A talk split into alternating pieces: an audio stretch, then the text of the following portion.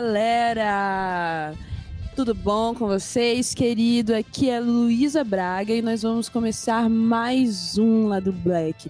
Estão comigo nessa gravação maravilhosa os incríveis Pedro Marcel. Olá, o completo ignorante sobre Fanon, pronto para aprender um pouco hoje. John Hazen. Saudações, internet. Rafael Chino. Fala, galera. E a gente tem um convidado, Davidson Cossi. Salve! Nós juntamos essa patotinha maravilhosa aqui para falar hoje sobre Franz Fanon. Que homem, gente, que homem. Essa pessoa maravilhosa, esse pesquisador fudido e autor que mudou as nossas vidas e mudou a conversa sobre colonialismo e sobre a nossa identidade. É, o episódio de hoje provavelmente vai ser muito maravilhoso. Faz muito tempo que eu queria gravar um episódio sobre Fanon. Ele é muito incrível e o lado Black precisava fazer isso, então estou ansiosa. Antes da gente ir para os nossos recadinhos, eu ia pedir rapidinho para o Davidson se apresentar, por favor. Davidson, fala quem você é aí para os nossos ouvintes. Bom, boa noite aí para todo mundo, né? Eu sou Davidson, Davidson Incosse, também conhecido no, na RG como Davidson Faustino. Eu sou professor da Universidade Federal de São Paulo, faço parte de um coletivo chamado Grupo Quilombagem e também faço parte do Instituto Ama, Pisque e Negritude. E há um tempo aí eu venho estudando pensamentos de autores negros e em especial do, do Francis Fanon. Aí, gente, muito obrigada por estar aqui hoje, Davidson. Estamos muito felizes e, meu, ai, que bom que a gente tem pessoas entendidas aqui, porque Fanon, né, gente, exige, exige muito e é muito gratificante a gente poder trocar com conteúdo com vocês. Mas vamos para os nossos recadinhos de sempre. Nós somos o Lado Black, um podcast independente na podosfera brasileira. E você, por favor, siga a gente nas redes sociais. A gente tem aí Facebook, Twitter. Os nossos Twitters individuais estão no nosso site, nas nossas publicações. Então siga-nos individualmente também. E para você que gostaria de contribuir para a continuidade desse podcast maravilhoso, você tem duas opções para ser o nosso parça, o Padrim ou Patreon. Você pode acessar lá padrim.com.br ou patreon.com.br, é patreon.com barra black, que você vai nos achar. E tem os links também na nossa postagem e no nosso site maravilhoso. Além disso, nós temos grupinho no Telegram e também no Facebookers. Os links também estão na postagem. O do Telegram é sucesso geral, gente. Por favor, vão lá que a galera troca muitos episódios de outros podcasts também, rola umas discussões bem da hora. O nosso grupo no Facebook, né? Quem acessa Facebook hoje em dia? Quase ninguém. Mas é um ponto seguro na internet. Não vejo muitas reclamações com relação a ele por aí, não. Então, né? Se você não tiver muita coisa para fazer, vai lá visitar a gente. Mas acho que então a gente pode começar, né? Vamos começar com a nossa pautinha de hoje. E como bom aprendiz que já começou dizendo que é, o Pedro vai conduzir a nossa conversinha aí para a gente poder aprender um pouco sobre quem é essa pessoa maravilhosa que é o Fanon e o que ele deixou de legado pra gente.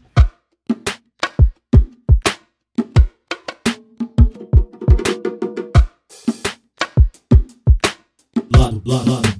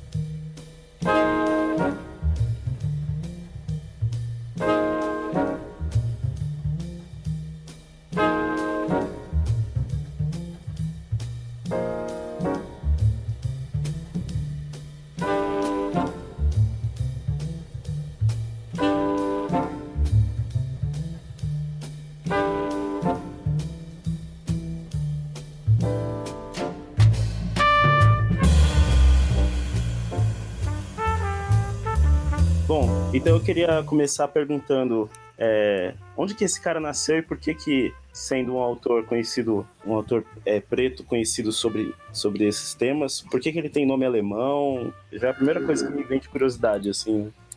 Não, legal. É, uma coisa importante para falar do Fanon é que Franz Fanon, né, ele, ele, é, ele já morreu, ele nasceu em 1925, morreu em 1961, ele viveu pouco, viveu só 36 anos, e ele nasceu na Martinica. Né? A Martinica é uma colônia francesa. Até hoje a Martinica é um território francês. E o Fanon, assim como nós, é, brasileiros, recebeu um nome ocidental, né? Então, é, a, a, origem do nome dele está tá explicada no contexto do colonialismo francês na Martinica. É interessante pensar, para além do nome dele, né? Ele, ele foi muito importante para uh, o pensamento social no século XX, ficou muito conhecido, e ele tem uma história muito interessante. Ele foi médico, médico psiquiatra, mas também foi psicanalista, é, filósofo, foi intelectual orgânico da Frente de Libertação Nacional na Argélia, que era um grupo de militância revolucionária na, na Argélia, que também era colônia da França,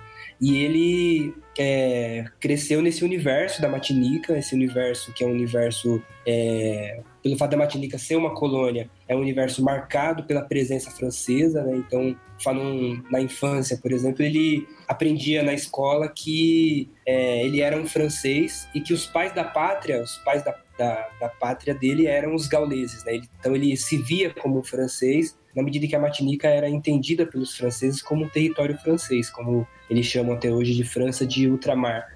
Então, é, ele foi escolarizado, educado no, nesse universo francês, se sentindo um francês, né? Então, acho que é, esse é um ponto importante para começar a falar do Fanon, porque quando a gente observa os diversos colonialismos da, da história do século XIX e do século XX, a gente vai ver algumas diferenças entre o colonialismo britânico, colonialismo português e o colonialismo francês. E no caso do francês, uma das coisas que eles apostavam, é, enquanto estratégia de dominação, era a assimilação. Era a ideia de que se o colonizado é, aprendesse falar o francês, aprendesse os valores franceses, a religião que a França trazia, os valores da Revolução Francesa, o colonizado deixaria de ser colonizado e seria um francês. Havia essa promessa que nunca se cumpria, mas que o Fanon, no primeiro momento, ele acredita. Né? Então, é, ele interioriza os valores franceses, ele era um autor, um um jovem na, na, na, juventude, ele vem de uma família de classe média, ele tem acesso à escolarização, ele tem acesso à cultura francesa, à literatura francesa, ele é,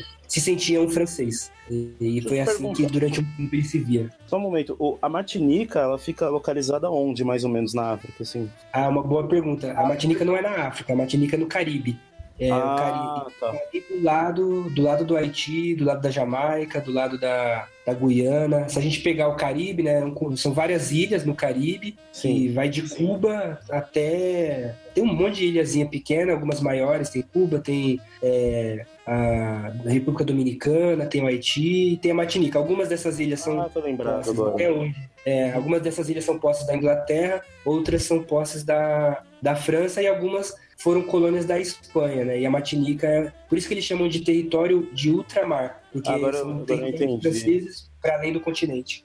Ah, faz é, todo sentido. Já primeiro mito que eu quebrei já, achava que ele era africano, né? Assim, da, nascido na África mesmo. É, deixa eu só comentar que uma coisa que eu acho bem interessante, assim, o, o Davidson tava falando como é, o Fanon tinha, tinha esse lance também, né? Assim como várias. É uma coisa que a gente consegue ver em vários intelectuais negros, assim, né? Que é de em um momento da sua formação, é, deles terem uma certa dificuldade, ou, ou de a gente conseguir perceber na obra deles o momento em que eles enfrentam a, a percepção, né, de que eles foram, foi prometido para eles de que eles fariam parte da, da intelectualidade branca, né, da sociedade branca, tal, mas em um determinado momento eles percebem que essa promessa é vazia, né? É, Exato. Eu acho mais que dá para ver isso no trabalho do Fanon, né? De como ele vai tendo ele vai passando meio que por um processo de desencantamento em relação a essa promessa da, do governo francês, né, da sociedade francesa,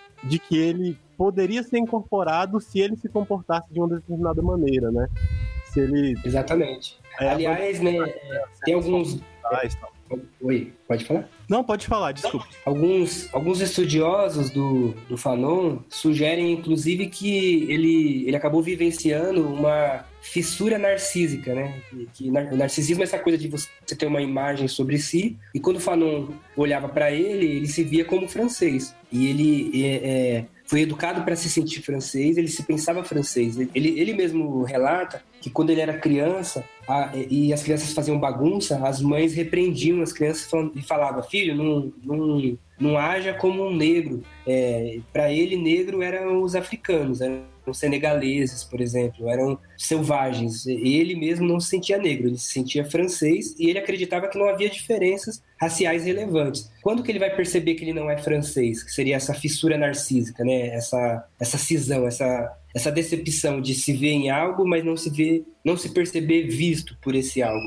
É, é, ele, vai se, ele vai perceber que ele não é um francês a par- né, no momento da Segunda Guerra Mundial. Que na Segunda Guerra Mundial é, há um- um momento na, na história da França na- e na história da guerra que a França é invadida pela Alemanha. E, a- e o governo francês faz um acordo com, com o nazismo e cria um, um regime chamado de regime de Vichy.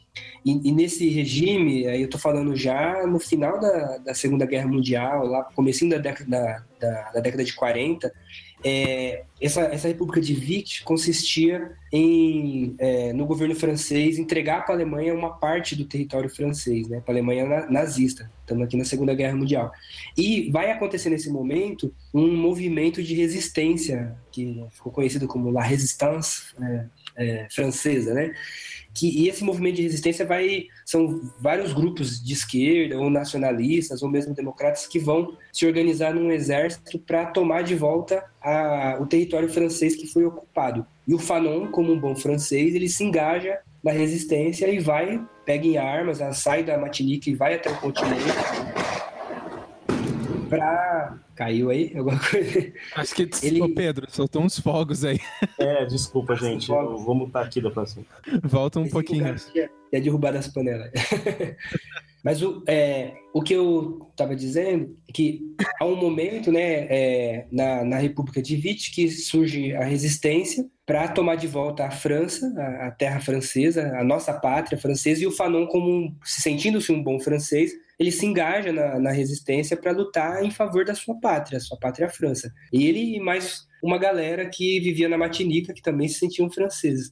Só que quando ele chega lá na, na Europa, no fronte da guerra, ele descobre que apesar dele se sentir um francês e dele ouvir a vida inteira que ele era um francês, aos olhos dos franceses do continente, ele não era francês, ele era apenas negro. E ser negro significava não ser francês, ser negro significava não ser humano, ser negro significava não ser universal. É, e ele percebeu isso pelo tratamento desigual das, das tropas. Os soldados pretos comiam ração, enquanto os soldados brancos é, comiam a comida que os pretos carregavam e preparavam. Os soldados brancos dormiam num, num colchonete e os soldados pretos dormiam no chão. Enfim, e uma série de outros de outras é, discriminações que ele vai relatar, que ele vai viver, e é, é- é nesse momento que ele percebe que ele não é francês, ou que pelo menos ele não era visto como um francês. né? Então, para alguns teóricos, esse momento é conhecido como a fissura narcísica, talvez a primeira grande fissura narcísica do Fanon em relação a essa identidade que ele se pensava, né? E aí é como você perguntou, esse processo não é específico do Fanon, ele também é próprio de outros intelectuais é, negros da, na modernidade. É, Entendi. Não é, não, é, não, é num- não é numa noção assim narcisista, é noção de, da sua autoimagem, né? De como que ele se enxergava, né? Um, um- É que em termos psicanalíticos, né, a- a- é, você tem o narcisismo nem sempre ele é ele é ruim até certo ponto. Ele pressupõe uma imagem coerente a respeito de si. E quando o Fanon se pensava, ele se pensava como um francês, né? Então a fissura narcísica é nesse sentido de uma cisão na imagem que ele tinha a respeito dele e da e, do- e da coletividade que ele compunha, né? Ele deixa ele percebe que ele não era visto como parte daquela coletividade, embora ele se via como parte dela. Entendi. É, só uma, uma passagem que, que, que sempre me chama atenção na biografia do Fanon em relação a esse momento da Segunda Guerra Mundial, é, que é bem legal, né? Esse momento em que ele percebe essa, essa barreira que existe entre ele e o, o outro branco que ele supostamente deveria se tornar, né? Pela pressão da sociedade colonial e tal. É, que um, esse momento em que ele participa da, da, da Segunda Guerra Mundial é um momento em que ele também percebe alguns, ou fica evidente para ele, né? Uma parte do funcionamento do sistema colonial que é também de criar divisões entre os colonizados, assim, né? Porque ele tem Uhum. algumas passagens é, na biografia dele em que diz que ele percebia que tinha uma divisão, assim, também entre os soldados martinicanos e os soldados senegaleses. Não, uma, uma divisão que era muito mais percebida do que realizada, assim, né? Na cabeça dos martinicanos, eles é, eles estavam, assim, digamos, um passo acima dos senegaleses dentro dessa hierarquia racial que o colonialismo cria, né? Assim, um- um- uma coisa que é introjetada também, né? Que eles foram construindo Exato. são subjetividades construídas dentro do colonialismo, né? Que é tem essa divisão entre, assim, entre superiores e inferiores tal. Então é é interessante perceber também como a, a estrutura colonial ela cria as divisões entre brancos e não brancos, mas ela também se sustenta construindo divisões entre os povos colonizados, né? Perfeito. E essa divisão ela é anterior à Segunda Guerra, né? Ela, ela é uma expressão da própria organização colonial francesa. Então, de um lado, você tem um discurso de universalidade, de que não há diferenças, mas, por outro lado, você tem uma prática que diferencia, né? Então, o Fanon mesmo fala que, é, aos olhos dos matinicanos, é, negros eram os senegaleses. Os matinicanos não se sentiam negros, eles se sentiam brancos, ou franceses, no mínimo. Eles se sentiam é, para além das raças, né? É, eles só vão perceber que eles não são que eles não são Desculpa, universais, que eles não são os matinicanos só vão perceber que eles não são vistos como parte dessa universalidade francesa nesse momento da Segunda Guerra em que a- é, as tropas e a própria elite francesa fugida do nazismo vai viver na Martinica. E essa presença corporal do- do- dos franceses brancos, dos soldados brancos, vai acirrar as contradições de raça e de classe dentro da Martinica, e aí aquela é, é, essa divisão vai ser percebida. Os martinicanos vão perceber que, embora eles se sentissem né, universais, aos olhos dos franceses eles não eram. Agora, um outro dado importante dessa divisão é que ela é, é um dado tanto é, supranacional, né? Se a gente pensar no caso da Argélia, da, desculpa, no caso da Martinica, os martinicanos achavam que os senegaleses eram inferiores, porque eles eram mais próximos da África. Mas quando a gente pega uma outra colônia francesa, como São Domingos, é, antes da Revolução Haitiana, é, o Haiti chamava São Domingos, né? Você tinha a ilha de São Domingos, depois da Revolução você passou a ter República Dominicana e Haiti. Mas antes da Revolução, é, a França também separava os negros dos mulatos. E isso foi um grande problema depois da Revolução Haitiana, porque quem promove, quem lidera a revolução são os pretos em parceria com os mulatos, pensando nessa divisão que a própria França, criou. Mas depois da Revolução, essa divisão não se dissolveu e ela virou um conflito, quase que uma guerra civil pós-independência do Haiti, que é, é, explica, junto com outros fatores né, ligados ao imperialismo, explica muito dos problemas do Haiti pós-revolução. Né? Então é interessante pensar que, que sim, há, um, há cisões forjadas pelo colonialismo que os colonizados interiorizam. É por isso que o Fanon defendia que é, a própria negritude ela é uma criação do colonialismo, não apenas a ideia de que o negro é inferior, mas a própria a própria ideia do que é negro, porque a gente quando olha para diferentes sociedades a gente vai ver diferentes classificações de, do que é negro e essa a origem dessas classificações é a própria negação de humanidade, porque no momento colonial é negro aquele que não for mais visto como humano. É, uma coisa que me chamou muita atenção lendo a obra do Fanon e tal, foi a questão de que ele, num, num determinado momento, ele conta sobre esse trauma maior que foi a questão da Segunda Guerra, mas ele também fala que essa, essa propaganda francesa era muito anterior e já existia uma cisão quando os martinicanos iam pra França, né? Que era meio que uma elevação de status. Então, no caso dele, Exato. teve essa cisão da guerra, mas antes os martinicanos já tinham esse, essa cisão, porque eles, eles acreditavam a vida inteira que eles eram franceses, e aí quando eles iam pra França pra dar, pra dar um uma próxima etapa de vida, e aí sim eles descobriram que eles não eram franceses, né? É. Não, e mais que isso, né? Tem um debate que é bem interessante pra gente pensar a ideia de falso universalismo ou de universalismo abstrato. Porque é, embora os matinicanos não se sentiam negros, é, se sentiam franceses, ainda assim eles também interiorizavam a ideia de que a França da metrópole era mais França do que a França matinicana, mesmo a Matinica sendo vista como França. Por exemplo, quando o matinicano ia à França, mesmo que ele fosse para a França para limpar a privada, quando ele voltava para Matinica, ele era visto como alguém superior. Ele era visto como alguém que, nossa, você foi para a França. Muito parecido com o que a gente faz no Brasil em relação aos Estados Unidos, né? É como se a pessoa se elevasse humanamente apenas por conseguir ter estado nos Estados Unidos, independente de quais as experiências que ela teve, ou como que tudo que viesse dos Estados Unidos fosse mais valoroso do que aquilo que está posto aqui no Brasil, né? Então essa ideia é a, a, essa diferenciação ela é realmente anterior à, à, à Segunda Guerra e de alguma forma ela já mediava as diferenciações dentro da própria Matinica. Por exemplo, quando a gente pega o Fanon, ele falava francês, se sentia francês, mas na Matinica a minoria das pessoas falavam francês. Até hoje, a maioria das pessoas falam crioulo ou patois, que é um tipo de, de pidiguinha, um tipo de. É um francês misturado com línguas africanas, com línguas indígenas, uhum. que é, ao, ao ouvido de um francês que nasceu na, na, na Europa, é, é, as palavras são in, incompreensíveis.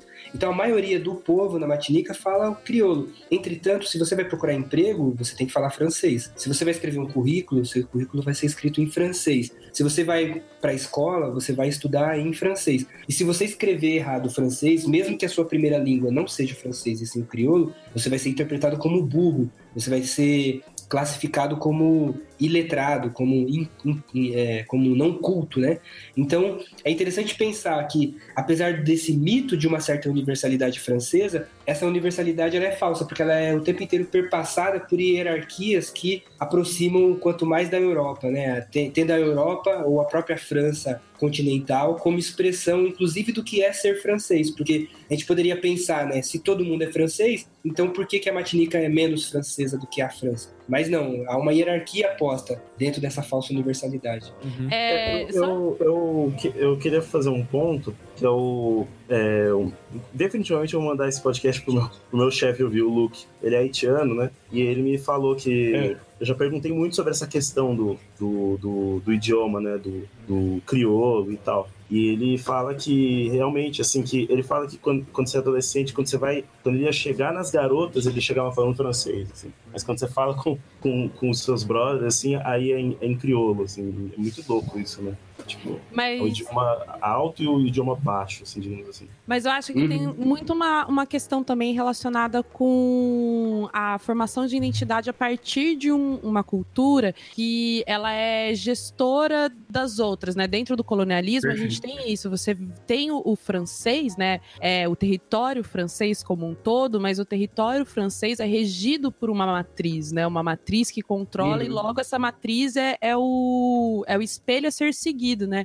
E quando o Davidson fala sobre essa questão da formação de identidade hierarquizada, é, o pensamento que o Fanon coloca pra gente, né, da, da influência da, de coisas simples, como, por exemplo, a linguagem na formação da psique do, do homem negro, em que ele vai perdendo a sua linguagem, porque ele vai aprendendo junto com a língua francesa os padrões e a, e a moral, a ética francesa, né? É isso que vai fazer com que ele se identifique, né, cada vez mais como francês a nível de indivíduo, se diferencie cada vez mais da sua sociedade originária, né? Por exemplo, para que ele também possa usufruir de, entre mil aspas, benefícios, né, pela sua transformação, mas como isso, na verdade, tem um viés extremamente violento, porque é a partir dessa, é, é o uso, né, dessa linguagem, dessa cultura matriz, para destruir a sua formação comunitária e, as, e o que vai fazer com que, né, esse, esse povo, os negros, né, da, na Martinica, consigam se desenvolver enquanto indivíduos submetidos, porque a gente tem que lembrar que são povos que precisam estar submetidos a, a, a, a eles precisam estar em um estado de submissão eterno, né? Então, por mais que você seja uma pessoa talvez educada ou, ou, tenha habilidades, enfim, você tem que ter um limite, né? Que é ditado por essa cultura matriz que precisa fazer um jogo de meio que morde a sopra, né? Mas muito, muito de muito mais morder do que assoprar, né? É, e mais do que isso, né? É, o que ele está chamando a atenção é que numa sociedade colonial, a, os padrões europeus eles se tornam, eles, eles são vistos como a própria expressão do que é ser educado, né? Então há uma distorção da ideia de educação como oferta de repertórios culturais humanos e e a educação numa situação colonial passa a ser o adestramento do indivíduo para se aproximar dos valores referendados pelo por quem tem poder como únicos e universais, né? Então o próprio processo educativo ele deixa de ser algo que me potencializa e passa a ser algo que me lapida de acordo com um determinado padrão, né? É nesse sentido que ele defende que a cultura não deve ser nunca vista como algo em si, porque ela é sempre permeada por padrões de poder, é, no caso coloniais, que precisam ser é, visibilizados para a gente entender, inclusive, em que contexto se dão determinadas adesões a certas religiões, a certos padrões de higiene, a certos padrões de, de bom, belo e verdadeiro. Né? Então, sem a gente pensar essa dimensão colonial, a gente não entende por que, que a cultura europeia predomina nas Américas, que são territórios é, de, de origem é, indígena, né, se a gente quiser usar esse termo indígena, que foi um termo atribuído aos povos que estavam aqui, mas que tem uma infinidade de povos, né? Mas ainda assim, em qualquer cidade da América que a gente vá, a gente vai encontrar uma igreja, geralmente no centro da cidade, né? Então, para o Fanon, essa, é, o próprio jogo cultural, que vai da religião até a linguagem, que vai da vestimenta até a ideia sobre o que é educado, ela não é neutra, mas pelo contrário, ela é fruto ou reflexo ou parte fundamental de um processo de dominação. É por isso que para ele, é, se a gente pegar a Matinica, você tem uma presença africana imensa e uma presença da cultura africana na, é, na é, com o tambor, com a corporalidade, com, é, Você tem uma presença muito rica, mas em quase todos os momentos, essa presença vai ser sempre lida como algo inferior, como resquício de um atraso. Se uma pessoa quer se, ser reconhecida como educada, ela tem que se afastar desses referenciais e se aproximar da Europa. É, é, numa sociedade colonial, não por acaso, colonizada pela Europa, a Europa se apresenta como expressão universal de bom, belo e verdadeiro, ou seja, como expressão inclusive do que é educação.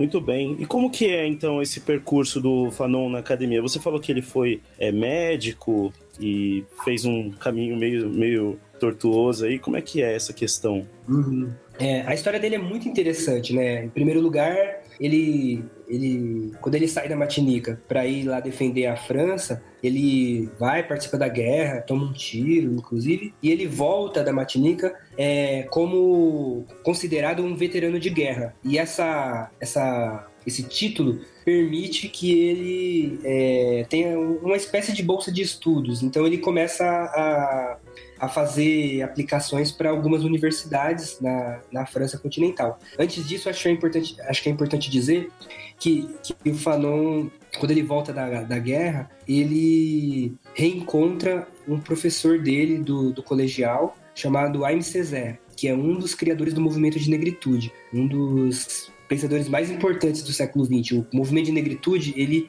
é responsável por essa ideia que a gente usa até hoje, a ideia de que negro é lindo, ou de que é, a, negritude é algo, algo que precisa ser valorizada. Né? Esse movimento ele surge na década de 30 com alguns intelectuais, e um deles é o professor do Fanon do colegial, que ele estudou com o M. César antes de ir para a guerra, é, mas quando ele volta da guerra, ele reencontra o M. César, e o M. César resolve se candidatar a prefeito da, da capital, lá da Martinica, é, e o Fanon vai fazer campanha eleitoral pro MCZ. Ele se candidata pelo Partido Comunista e ganha.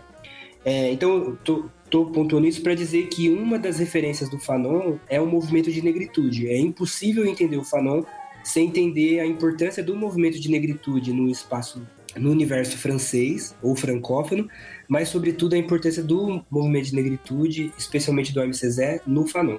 Dito isso, é, depois da, da, campanha ele, ele vai para a França para estudar, ele é, ele se matricula na, no curso de odontologia em Paris, só que ele não aguenta o trampo, ele sofre racismo, ele, é, ele escreve uma carta por mão dele dizendo que existem idiotas demais em Paris. E aí ele abandona o curso, começa, acho que estuda uns três meses, e resolve se matricular numa outra universidade no interior da, da França, numa cidade chamada Lyon. E, é, e, é um, e, e, aí ele muda o curso e vai estudar psiquiatria forense. Então ele era um médico psiquiatra.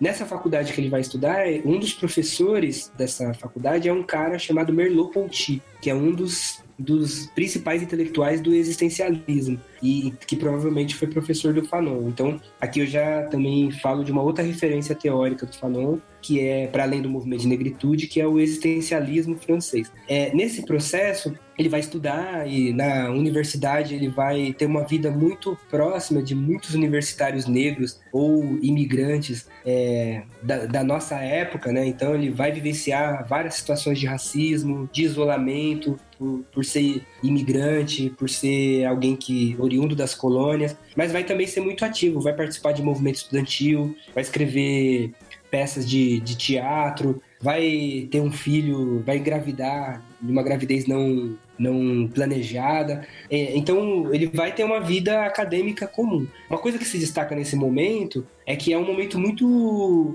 frutífero, é um momento muito rico de debates na França. Né? É um momento em que, na França, há uma discussão no campo das esquerdas a respeito do marxismo. Né? Já é um momento que alguns autores, incluindo Jean Paul Sartre, por exemplo, está fazendo críticas à, à esquerda stalinista, por exemplo, ou está fazendo crítica a uma lógica mais partidária da esquerda. Né? Então, são debates que estão presentes na França que o Fanon está e que, de alguma forma, ele vai também se posicionar diante desses debates. E é nesse período da, das aulas que ele, ao final da aula, ele é, tinha que escrever um TCC, igual a gente faz aqui no Brasil, trabalho de conclusão de curso, que lá eles chamam de tese, mas é um TCC. E o, o título do TCC que ele escolheu era Ensaio sobre a Desalienação do Negro. Foi o título do TCC dele. E no conteúdo do TCC ele queria discutir é, a, a importância do racismo como produtor de sofrimento psíquico,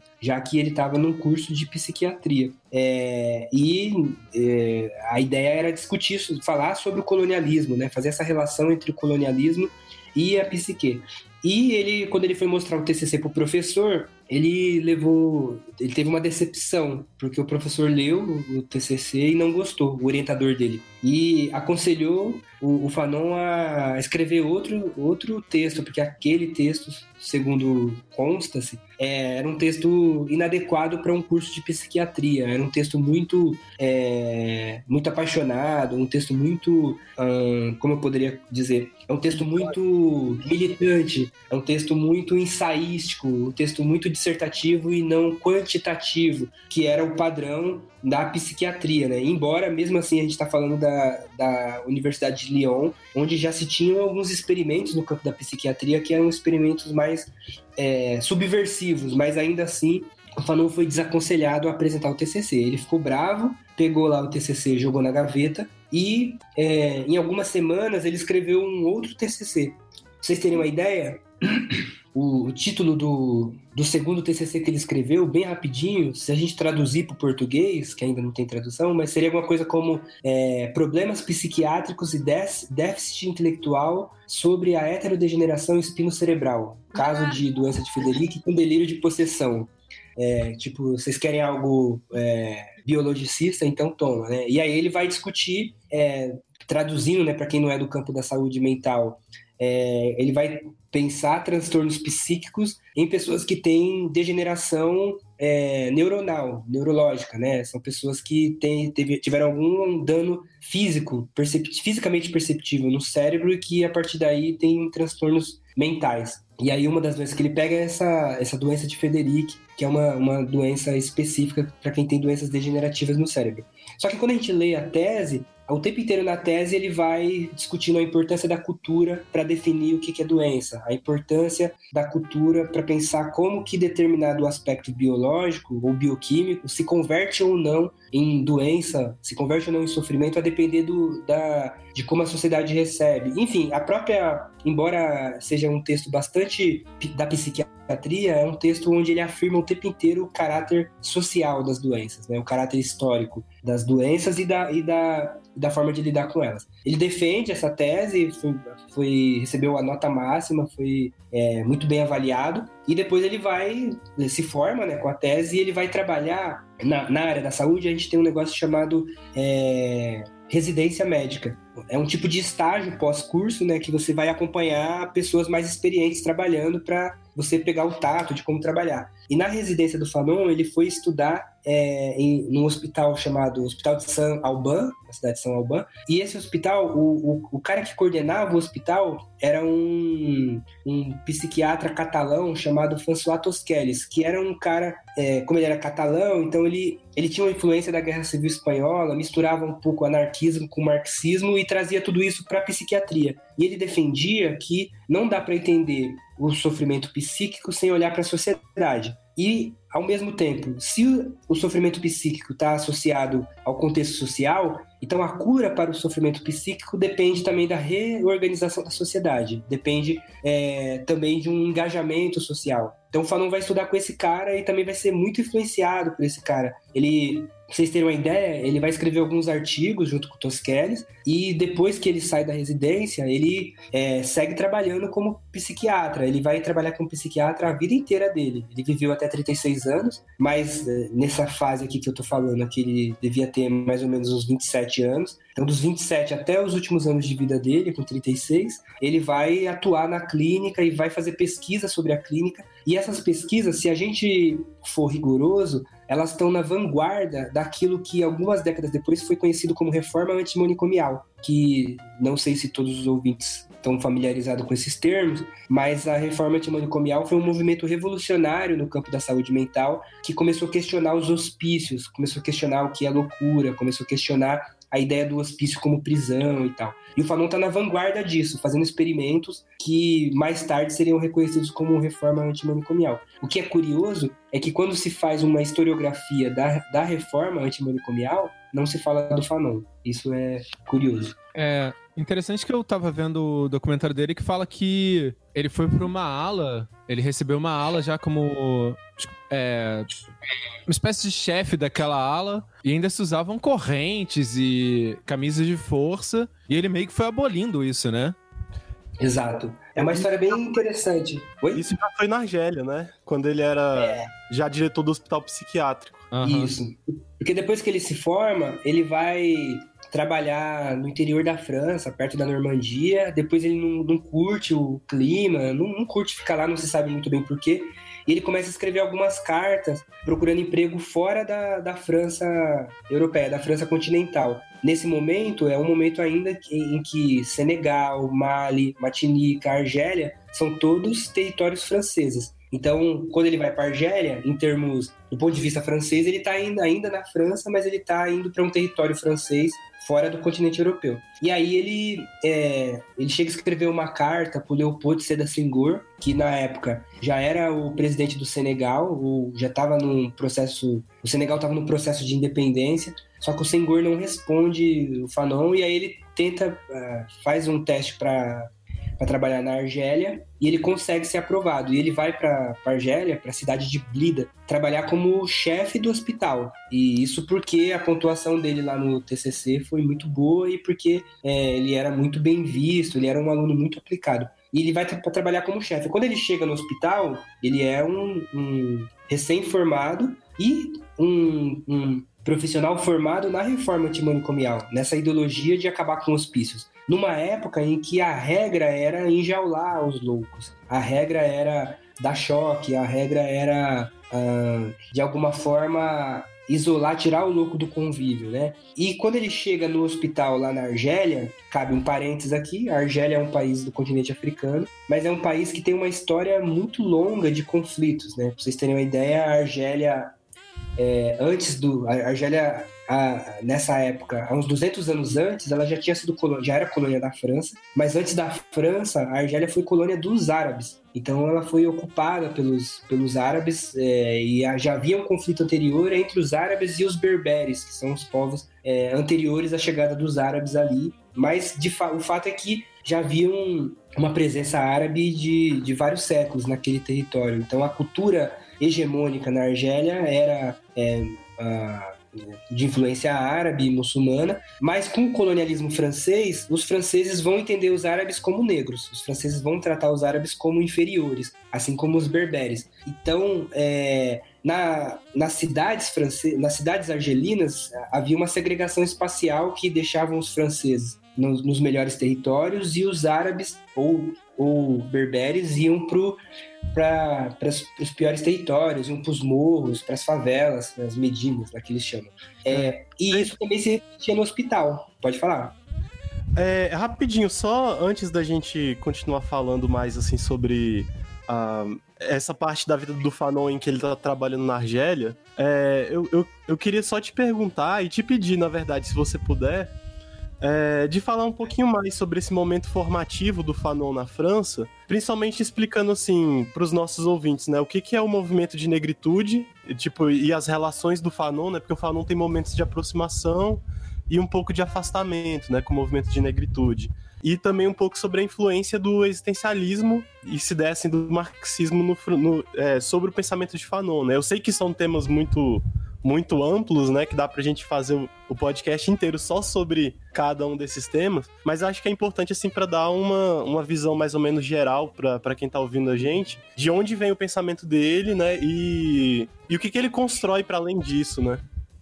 Perfeito. Em termos bem gerais e, e resumidos, o movimento de negritude ele surge na é, nos países francófonos, quando a gente fala francófono é porque a França dominava vários territórios, né? Então todos eles eram obrigados a falar francês. Então foi nesse ambiente francófono que surgiu o movimento de negritude. Se a gente voltar na raiz do movimento de negritude, a gente teria que voltar à Revolução Haitiana. É, é de onde aparecem os primeiros teóricos é, da valorização da negritude. O que, que o movimento de negritude defendia? Eles percebiam que uma das estratégias coloniais de dominação política dos povos colonizados era a negação da humanidade dos povos colonizados. E essa negação passava por uma dimensão estética é, e espiritual. Então, todos os elementos culturais dos povos colonizados eram desacreditados, estigmatizados, inferiorizados, é, demonizados, amaldiçoados, em detrimento da cultura do colonizador, que era sempre vista como superior ou como universal.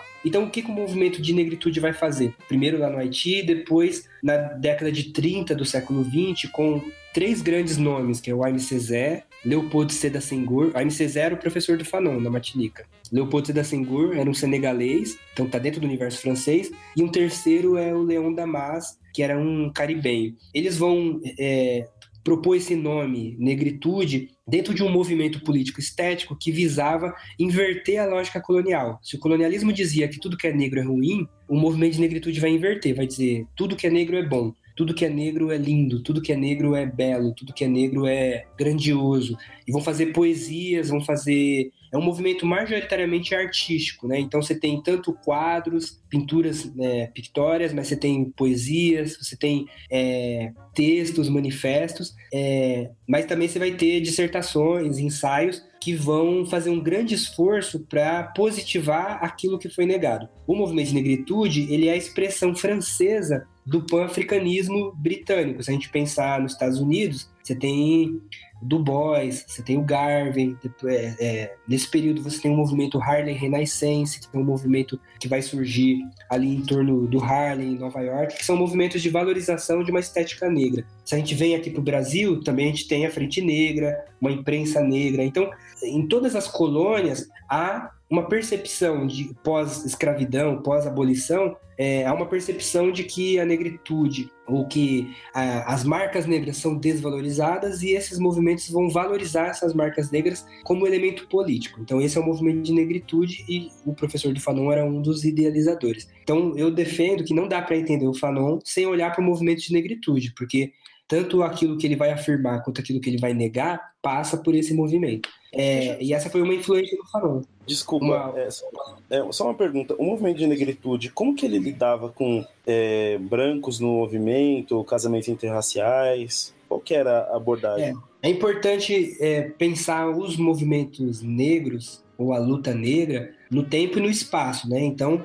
a gente tem várias expressões. Quando a gente vai nos países de língua francesa, nos países de língua inglesa, nos países de língua portuguesa, existem particularidades desses movimentos. Mas alguns termos é, são termos que eles são mais do, do contemporâneo do que da, dessa época do Fanon que a gente está colocando. Né? Então, por exemplo, o movimento de negritude francófono ele era muito próximo do surrealismo, porque do ponto de vista estético, por exemplo, eles é, vão ver várias identificações com Salvador Dali ou com é, é, com Breton e com vários intelectuais que estão pensando, estão fazendo uma crítica da razão, uma crítica ao classicismo e estão buscando é, contatos com o irracional, contatos com a natureza, contatos com, é, com o subconsciente, com o selvagem. Então há um diálogo muito forte do movimento de negritude com esses intelectuais. Tanto que o Fanon, depois, eu posso entrar nisso, ele vai chamar o Sartre para escrever o prefácio do livro dele. Então, é, a relação que esses movimentos tinham com os brancos não era uma relação de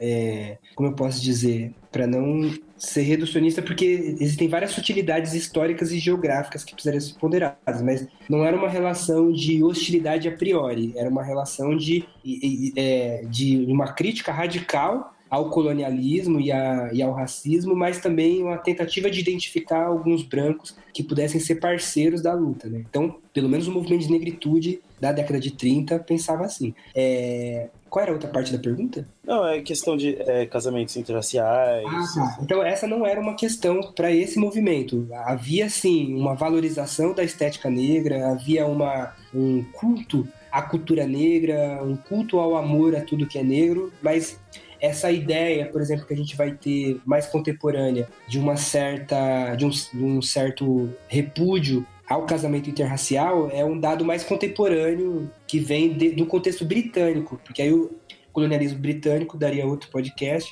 Ele já tem uma outra um outro desenho, né? Por exemplo, o colonialismo britânico ele apela não para a assimilação do colonizado, mas ele apela para a segregação e ele separa. Nos Estados Unidos a gente tem leis que proíbem o casamento interracial e o próprio movimento vai ter essa realidade como ponto de partida. Então, a ideia da, de um repúdio ao casamento, ao relacionamento interracial, do ponto do afeto ou do ponto sexual, ela tem uma origem nesse universo britânico. Quando a gente vem para o universo francês ou mesmo de língua portuguesa, é, há uma tentativa de valorizar é, homens e mulheres negras, valorizar essa aproximação com tudo que é negro, mas num primeiro momento isso não se transforma em um, é, em, um, em um repúdio ao relacionamento interracial. Pelo menos quando a gente pega os textos, eu não, não encontro nada nesse sentido. Assim. Tanto que é, alguns, é, por exemplo, intelectuais como Sheikh Anta Diop, que ele é conhecido como um, uma expressão científica da negritude. Ele era casado com uma mulher branca. O Sheikh Anta Diop, depois, algumas décadas depois, ele vai ser eleito pela teoria da afrocentricidade como um dos fundadores da afrocentricidade. Mas ele próprio era casado com uma mulher branca. O Francis Fanon também era casado com uma mulher branca. Então, é, da forma que esse debate é feito hoje, ele não estava posto nessa época. Né? Então, acho que é bom olhar essas discussões ao longo da, da história e da geografia. É, então, pode falar. Essa só, mas no caso do Fanon, acho, especificamente do Fanon, né? Não do movimento de negritude. Essa é uma questão que ainda aparece nos textos dele, porque, como ele tá falando sobre a, o racismo como uma sociopatologia, né, das sociedades coloniais, é, ele, o racismo vai acabar perpassando todas as dimensões da vida das pessoas, inclusive a afetividade, né? Perfeito. É, e aí, só um detalhe que talvez eu tenha deixado passar, eu acho que é, todos nós deixamos passar. O Davidson tava falando há pouco tempo, né, do que o Fanon precisou fazer um TCC e a primeira versão que ele escreveu foi rejeitada, né? É. Eu, eu, não lembro se, se você falou disso, mas essa primeira versão é o que depois acaba virando Pele Negra e Máscaras Brancas, né? Perfeito. Que é o livro que, no final das contas, acaba sendo a obra mais famosa dele, né? Ou uma das mais famosas, e que foi, a princípio, rejeitada. Exato. É, eu acho que a história do Pele Negra, ela... Pele Negra e Máscaras Brancas, ela é muito expressiva da influência do colonialismo na produção de conhecimento no Ocidente, né? Então é, há uma uma cegueira ou uma recusa a dialogar com saberes que fujam de determinados padrões impostos pelo, pelo Ocidente. Né? Se a gente pega Pele Negra e Máscaras Brancas, é uma grande contribuição teórica, não só para pensar as relações raciais, é uma contribuição para pensar a modernidade, para pensar a relação entre subjetividade e sociedade. É, é um livro que ah, ah, contribuiria, junto com outros livros que o Ocidente elegeu como grandiosos, contribuiria para pensar a contemporaneidade, mas vai ser um TCC rejeitado. Então, isso diz muito. Mas antes de chegar no, no, Pele Negra, eu acho que uma outra parte da pergunta que vocês fizeram inicialmente, então, uma das influências do Fanon é o movimento de negritude. Ele, esse é o ponto de partida do Fanon, é, não, mas não é o ponto de chegada, mas é o ponto de partida. Mas tem dois outros movimentos que são importantes para entender o Fanon, que é o existencialismo e o marxismo. E a gente poderia colocar um quarto, se a gente quisesse, que é a psicanálise. Mas eu vou ficar nesses três porque a própria entrada do Fanon na psicanálise é muito marcada pelo existencialismo. Então, eu ficaria nesses três. No caso do marxismo, a gente está falando da França da década de 50, que é uma França, como eu já disse, que está fazendo críticas ao stalinismo, ou seja, está criticando uma certa burocratização, é, uma está criticando um determinado economicismo, é, mas ainda é um marxismo que está pensando na revolução social como saída para os problemas sociais e que está retomando autores como Hegel, por exemplo, para pensar a, as contradições sociais como uma expressão de alienação. Isso marca muito o Fanon. E é, nesse sentido, e o existencialismo também vai marcá-lo numa certa recusa a qualquer ideia de essência que preceda a existência. Né? Então, é por isso que, para o Fanon, é, não existe uma essência negra. É, assim como para Simone de Beauvoir, ninguém nasce mulher, torna-se mulher, para o Fanon a gente pode fazer o mesmo procedimento em relação à identidade racial. Ele não está dizendo com isso que eu possa ignorar a minha negritude, mas o que ele está dizendo é que não existe uma negritude anterior à colonização. Ela é fruto de um estranhamento. Num primeiro momento, quando a África, ele encontra pessoas que se veem como humanos. Tanto que eles são bem recebidos. Para um, o reino do Congo, por exemplo, o reino de Portugal ele era tão estrangeiro quanto o reino do Indongo, quanto o reino de Matamba. É, não havia uma diferenciação racial. Em termos fanonianos, não havia o negro. Quem inventou o negro foi o branco. Aliás, tem uma frase do Marx, o Marx fala que é só em determinadas situações históricas que um negro é escravo. O Fanon ele avança nessa reflexão, ele diz que é só em determinadas situações históricas que um negro é negro, que uma pessoa é negra. Em que momento que surge o negro? Quando o europeu chega e fala, você não é humano, você é negro. E ao dizer que o africano é negro, o europeu abstrai todas as diferenças e vê todo mundo como uma coisa só. Então, dentro do, do próprio termo negro, tem uma negação de uma diversidade imensa de, de experiências, de culturas, de trajetórias, de desenvolvimentos humanos, societários que se perdem na ideia de negro. E para além disso, tudo que não for negro deixa de ser visto como parte do negro. O negro passa a ser encerrado na sua, na sua negrura, na sua, na sua cor. Então, para o Fanon, Fanon, dentro da, da, da influência existencialista que, existencialista que ele tem, não existe um negro enquanto essência. É, existe o colonialismo e existe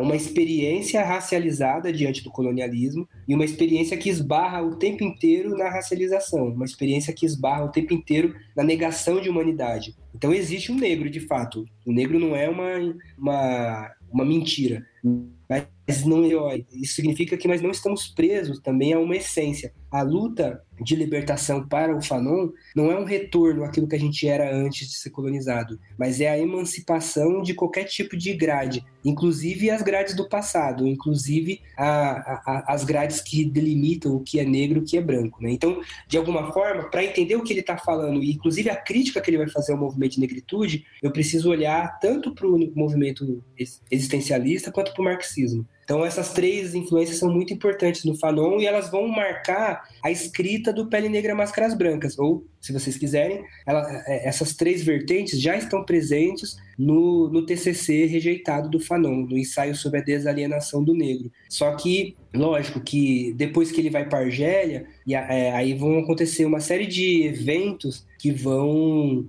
mudar um pouco o tom do Fanon na forma de olhar para a sociedade. Mas, em síntese, essas três vertentes elas são incontornáveis se a gente quiser entender o que o Fanon está dizendo. É, essa questão da, da essência, inclusive, ele teoriza que isso é um dos instrumentos do racismo, né? Que ele fala que as pessoas brancas tentam sempre encontrar uma essência no outro. Tipo, ah, Exato. o judeu era essa questão financeira, o negro essa questão... É, tem, tem uma passagem interessante que ele fala que o negro é sobre a questão sexual. Que até é muita influência dessa questão da psicanálise, né? Perfeito. É como se o, o, o, o outro, aquele que não é eu, ele fosse sempre especificável, ele fosse sempre específico. Então eu consigo especificar: o negro é corpo, o negro é, é, é, é sexo, o negro é, é id, o negro é um genital, é, o judeu é, é, dinheiro. E o branco? O branco é universal, ele não precisa ser especificado. O branco é, ele é humano. Toda vez que eu penso humano, eu estou falando do branco. Toda vez que eu penso universal, eu estou falando do branco. Então o branco é, é, é, ele não precisa se especificar. É, por isso que ele é visto como universal. Então, é, essa separação que cola no branco a universalidade, para o Fanon é uma forma de racismo. Mas, por outro lado, para esse racismo ser funcional, eu preciso tirar da universalidade tudo que não for branco. Então, uhum. tudo que não é branco só vai aparecer enquanto específico. Então, o negro só aparece enquanto específico. Eu falo de cultura negra, mas eu não falo de cultura branca. Eu falo de cultura. Eu falo de é, de cultura árabe, mas eu não falo de cultura branca, né? Eu só especifico o outro, porque o nós é, é universal, ele é complexo, ele tem múltiplas facetas. Embora também, depois ele vai desenrolar isso e vai mostrar o quanto que a, o próprio Ocidente, ao olhar para si, ele também olha de uma forma castrada, porque esse universal, que já é um problema porque ele é limitado ao... Davidson, acho que tá cortando. Oi. Ah, cortou quando você... Acho que cortou ou você... Ele tem um... Opa, pera aí. Tá cortando. Tá cortando. É. Pode falar. Ah, agora voltou, deixa eu ver. Fala um pouquinho aí pra ver se. Oi, tô falando um pouquinho. Ah, acho Alô, que agora voltou, voltou. Voltou, né? Vocês sabem qual parte. Peraí, peraí, só um instante. Você tava terminando a questão do, do Universal. Tá. Então, a, a, crítica fanoniana, é, ela vai muito além de uma certa crítica comum que identifica o racismo apenas na inferiorização do negro. Para o Fanon, dizer que o negro é inferior é só uma parte do problema. Um outro, uma outra parte do problema é, mesmo que eu não ache o negro inferior, mesmo que eu ache superior, quando eu defino o que é negro, eu só consigo pensar uma parte da nossa humanidade. Eu consigo olhar o negro positivamente apenas a partir do corpo. Eu consigo pensar o negro positivamente apenas a partir do sexo, apenas a partir do lúdico. Nunca a partir da razão, por exemplo, nunca a partir da tecnologia. É, então não basta eu é, combater a inferiorização do negro. Eu preciso discutir o que se entende por negro. E o que se entende por negro na visão fanoniana é uma construção, uma, uma construção fantasmagórica do colonialismo. Porque na visão ocidental de humanidade, o europeu entende a humanidade, isso desde os gregos, passando pelo, pelo feudalismo, depois renascimento, depois iluminismo, os europeus se entendem, entendem enquanto humano, enquanto sujeito, apenas a razão. O corpo, no esquema ocidental, é visto como algo da natureza. Então, o próprio europeu joga para fora da linha da humanidade o corpo, ao ver o corpo como algo da natureza. Então, o negro não pode ser visto como sujeito da razão, porque a razão ela é algo que expressa o humano universal. E o humano universal é o branco, o branco que é o colonizador, que não pode perceber o colonizado como parte da humanidade. Então, o negro só vai ser visto enquanto corpo. Até porque o escravo, o papel do escravo na escravidão era fornecer força de trabalho, é, mas ele nem era visto como força de trabalho, né? ele é visto como, como meio de produção. Então, ele não pode ser visto como sujeito, ele não pode ser visto como sujeito universal, nem como sujeito da razão. Ele, mas ele também não pode deixar de ser visto, porque eu preciso do corpo do escravo para que a escravidão seja viável. Eu preciso do, da, da escravidão para que o colonialismo seja viável. Eu preciso do colonialismo para que o capitalismo seja viável nesse momento inicial de acumulação primitiva de capital. Então eu não posso abrir mão do corpo do negro. Mas então, já que eu não posso abrir mão, eu vou percebê-lo sempre como corpo, nunca enquanto sujeito, nunca enquanto sujeito de si autônomo, só como corpo. Então, para o Fanon não resolve o problema eu deixar de ver o negro como inferior e ver como superior, mas só conseguir elogiá-lo a partir do corpo. Eu ainda estou operando dentro de uma, de uma abstração fantasmagórica fruto do colonialismo. Ô, Deison, hum. deixa eu te perguntar uma coisa. É, o que você está me falando me lembra bastante, então, uma que... essa questão do, é, que é do Descartes e também do Santo Agostinho, que é o binômio entre corpo e alma, né? E que aí você, então, percebendo o negro como puramente corpo, você objetifica, né? E, e aí o Fanon, para é, ele, ele é, para ter uma uma escapatória desse sistema, para sair desse sistema, eu imagino que ele sugere algo, né? Ele é, é, seria é, dentro dessa lógica de corpo e alma, e, e aí, eu, e aí eu vejo o problema de que você vai estar tá assumindo de vez logo essa, essa, essa forma de enxergar que é bem, bastante é, judaico-cristã, ou se ele propõe algum tipo de nova, nova, novo linguajar, nova forma de. Porque eu tô vendo que ele, ele, ele tem uma, uma influência bastante estruturalista aí, ou pós, não sei, sabe? Não sei, você também me corrija aí se eu estiver errado, mas a, a palavra, a forma de definir o mundo é muito importante, né? Me parece também tem uma mistura aí, assim, me lembra muito coisas que Foucault fala. Eu também queria saber se eles são. Bom, eu tô complicando a pergunta. É, é você tá fazendo muitas perguntas. É, é, só me responde o que você entendeu aí e a gente vê o que dá. Beleza.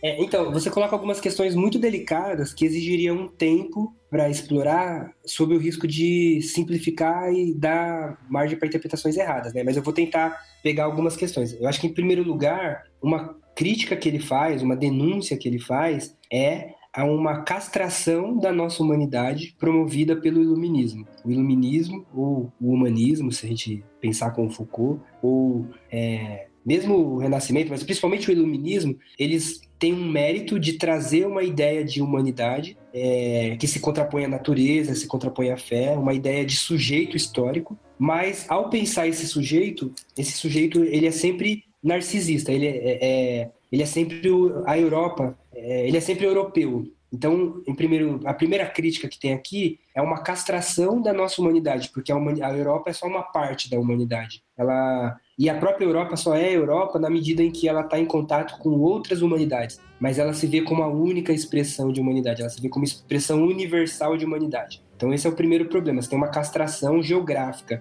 da ideia de humano. O segundo problema é que essa ideia de humano, ela também é castrada em si, porque o Ocidente, desde os gregos, passando pelo feudalismo, depois é, Renascimento, depois Descartes, depois Kant, depois Hegel, é, o iluminismo, ao pensar o que é esse humano, que é branco, ele só consegue ver a razão como dimensão humana. Tudo que não for razão não é visto como humano. Então esse é um segundo problema é, que também está posto para o Fanon, porque se a ideia de humanidade pressupõe sempre o branco como expressão de humanidade, mas esse branco ele é definido pela razão, isso significa que o corpo deixa de ser visto como humano e ele vai para a natureza. Mas isso significa também que o negro nunca vai poder ser visto como sujeito da razão, mesmo que não haveria possibilidade de pensar a Grécia sem o Egito, mesmo que não dá para pensar o Renascimento sem a, sem a presença dos mouros na Península Ibérica, mesmo que não dê para pensar é, o, o, a, a, industrialização sem os conhecimentos não europeus que foram é, roubados ou, ou, que foram é, ou que serviram de impulso ao desenvolvimento tecnológico, apesar de tudo isso, toda vez que se pensa humano, esse humano é branco, esse humano é humano da razão, é, e essa razão está sempre restrita à Europa. É, isso significa que o preto só pode ser pensado enquanto corpo. Então, de um lado, eu tenho uma racialização do branco enquanto razão, e essa razão é vista como universal. Do outro lado, eu tenho a racialização do negro enquanto corpo, e o corpo sempre no específico. O negro é preso no específico. Quando eu penso humano, o negro não está é, para eu pensar o negro, eu preciso especificar. Mas essa especificação é sempre fantasmagórica, porque ela, ela arranca do próprio negro tudo que não for corpo e ela só percebe no negro o corpo. Pois bem, o que, que a gente faz com isso? Lá no Pele Negra, o Fanon vai dizer que existe uma solução, mas para ele essa solução implica uma reestruturação do mundo. Em termos concretos, implica uma revolução. Então, o que, que uma das coisas que ele está apontando como saída para esse problema é a praxis, como saída para para essa separação entre corpo e alma, razão e emoção, sensível e inteligível, é a praxis política. Por que é importante dizer isso? Porque talvez, embora o Fanon se aproxime muito do Foucault na crítica ao humanismo, na crítica ao, a esse universal, para o Foucault não existe universal possível. Para o Foucault, qualquer tentativa de universal é apenas a imposição de uma, de uma especificidade. de uma particularidade, porque o Foucault é um pós-estruturalista, tem, tem divergência sobre isso, mas é, é, mais didático de explicar assim. Já para o Fanon, a crítica que o Fanon faz ao universal não é uma crítica que rejeita o universal, mas que tenta, em primeiro lugar, demonstrar a falsidade da universalização europeia. Então ele denuncia que a Europa não é universal, mas ele não joga fora a categoria universal, como Foucault vai fazer. Então a aproximação entre eles ela vai só até a esquina. Os dois são críticos do iluminismo, mas para o Fanon, se a gente for pensar é, em termos mais concretos, quem defende isso é o David Harvey, um outro leitor de Fanon. Talvez a gente poderia classificar, inclusive, o Fanon como um humanista radical, porque ele também não é um humanista nos moldes da Revolução Francesa, que vai afirmar um humano abstrato e um humano é, uh, formal, nunca um humano, um humano substancial, né? Tanto que a França é, da Revolução Francesa vai combater a Revolução Haitiana, que é feita nos marcos da Revolução Francesa. Então, esse humano do iluminismo ele é sempre abstrato, ele é sempre formal. O Fanon é um autor que vai criticar essa falsa é, humanidade, vai criticar esse falso universalismo, mas ele não rompe com a ideia de universal como Foucault vai fazer. Ele vai reivindicar esse universal, mas um universal que caibam todos os particulares, incluindo o europeu, mas não só, que caibam todos os povos. Então aí tem uma diferença. Mas como que eu chego nesse cosmopolitismo? Para o Fanon, em todos os livros dele que a gente lê, é a praxe revolucionária, é a, a luta política que rompa com a ordem colonial e que no processo de luta é, o próprio colonizado se perceba enquanto sujeito. Porque nessa separação entre razão e emoção, que separa o branco como razão e o preto como emoção, tem uma outra, que é própria da, que é própria da sociedade europeia.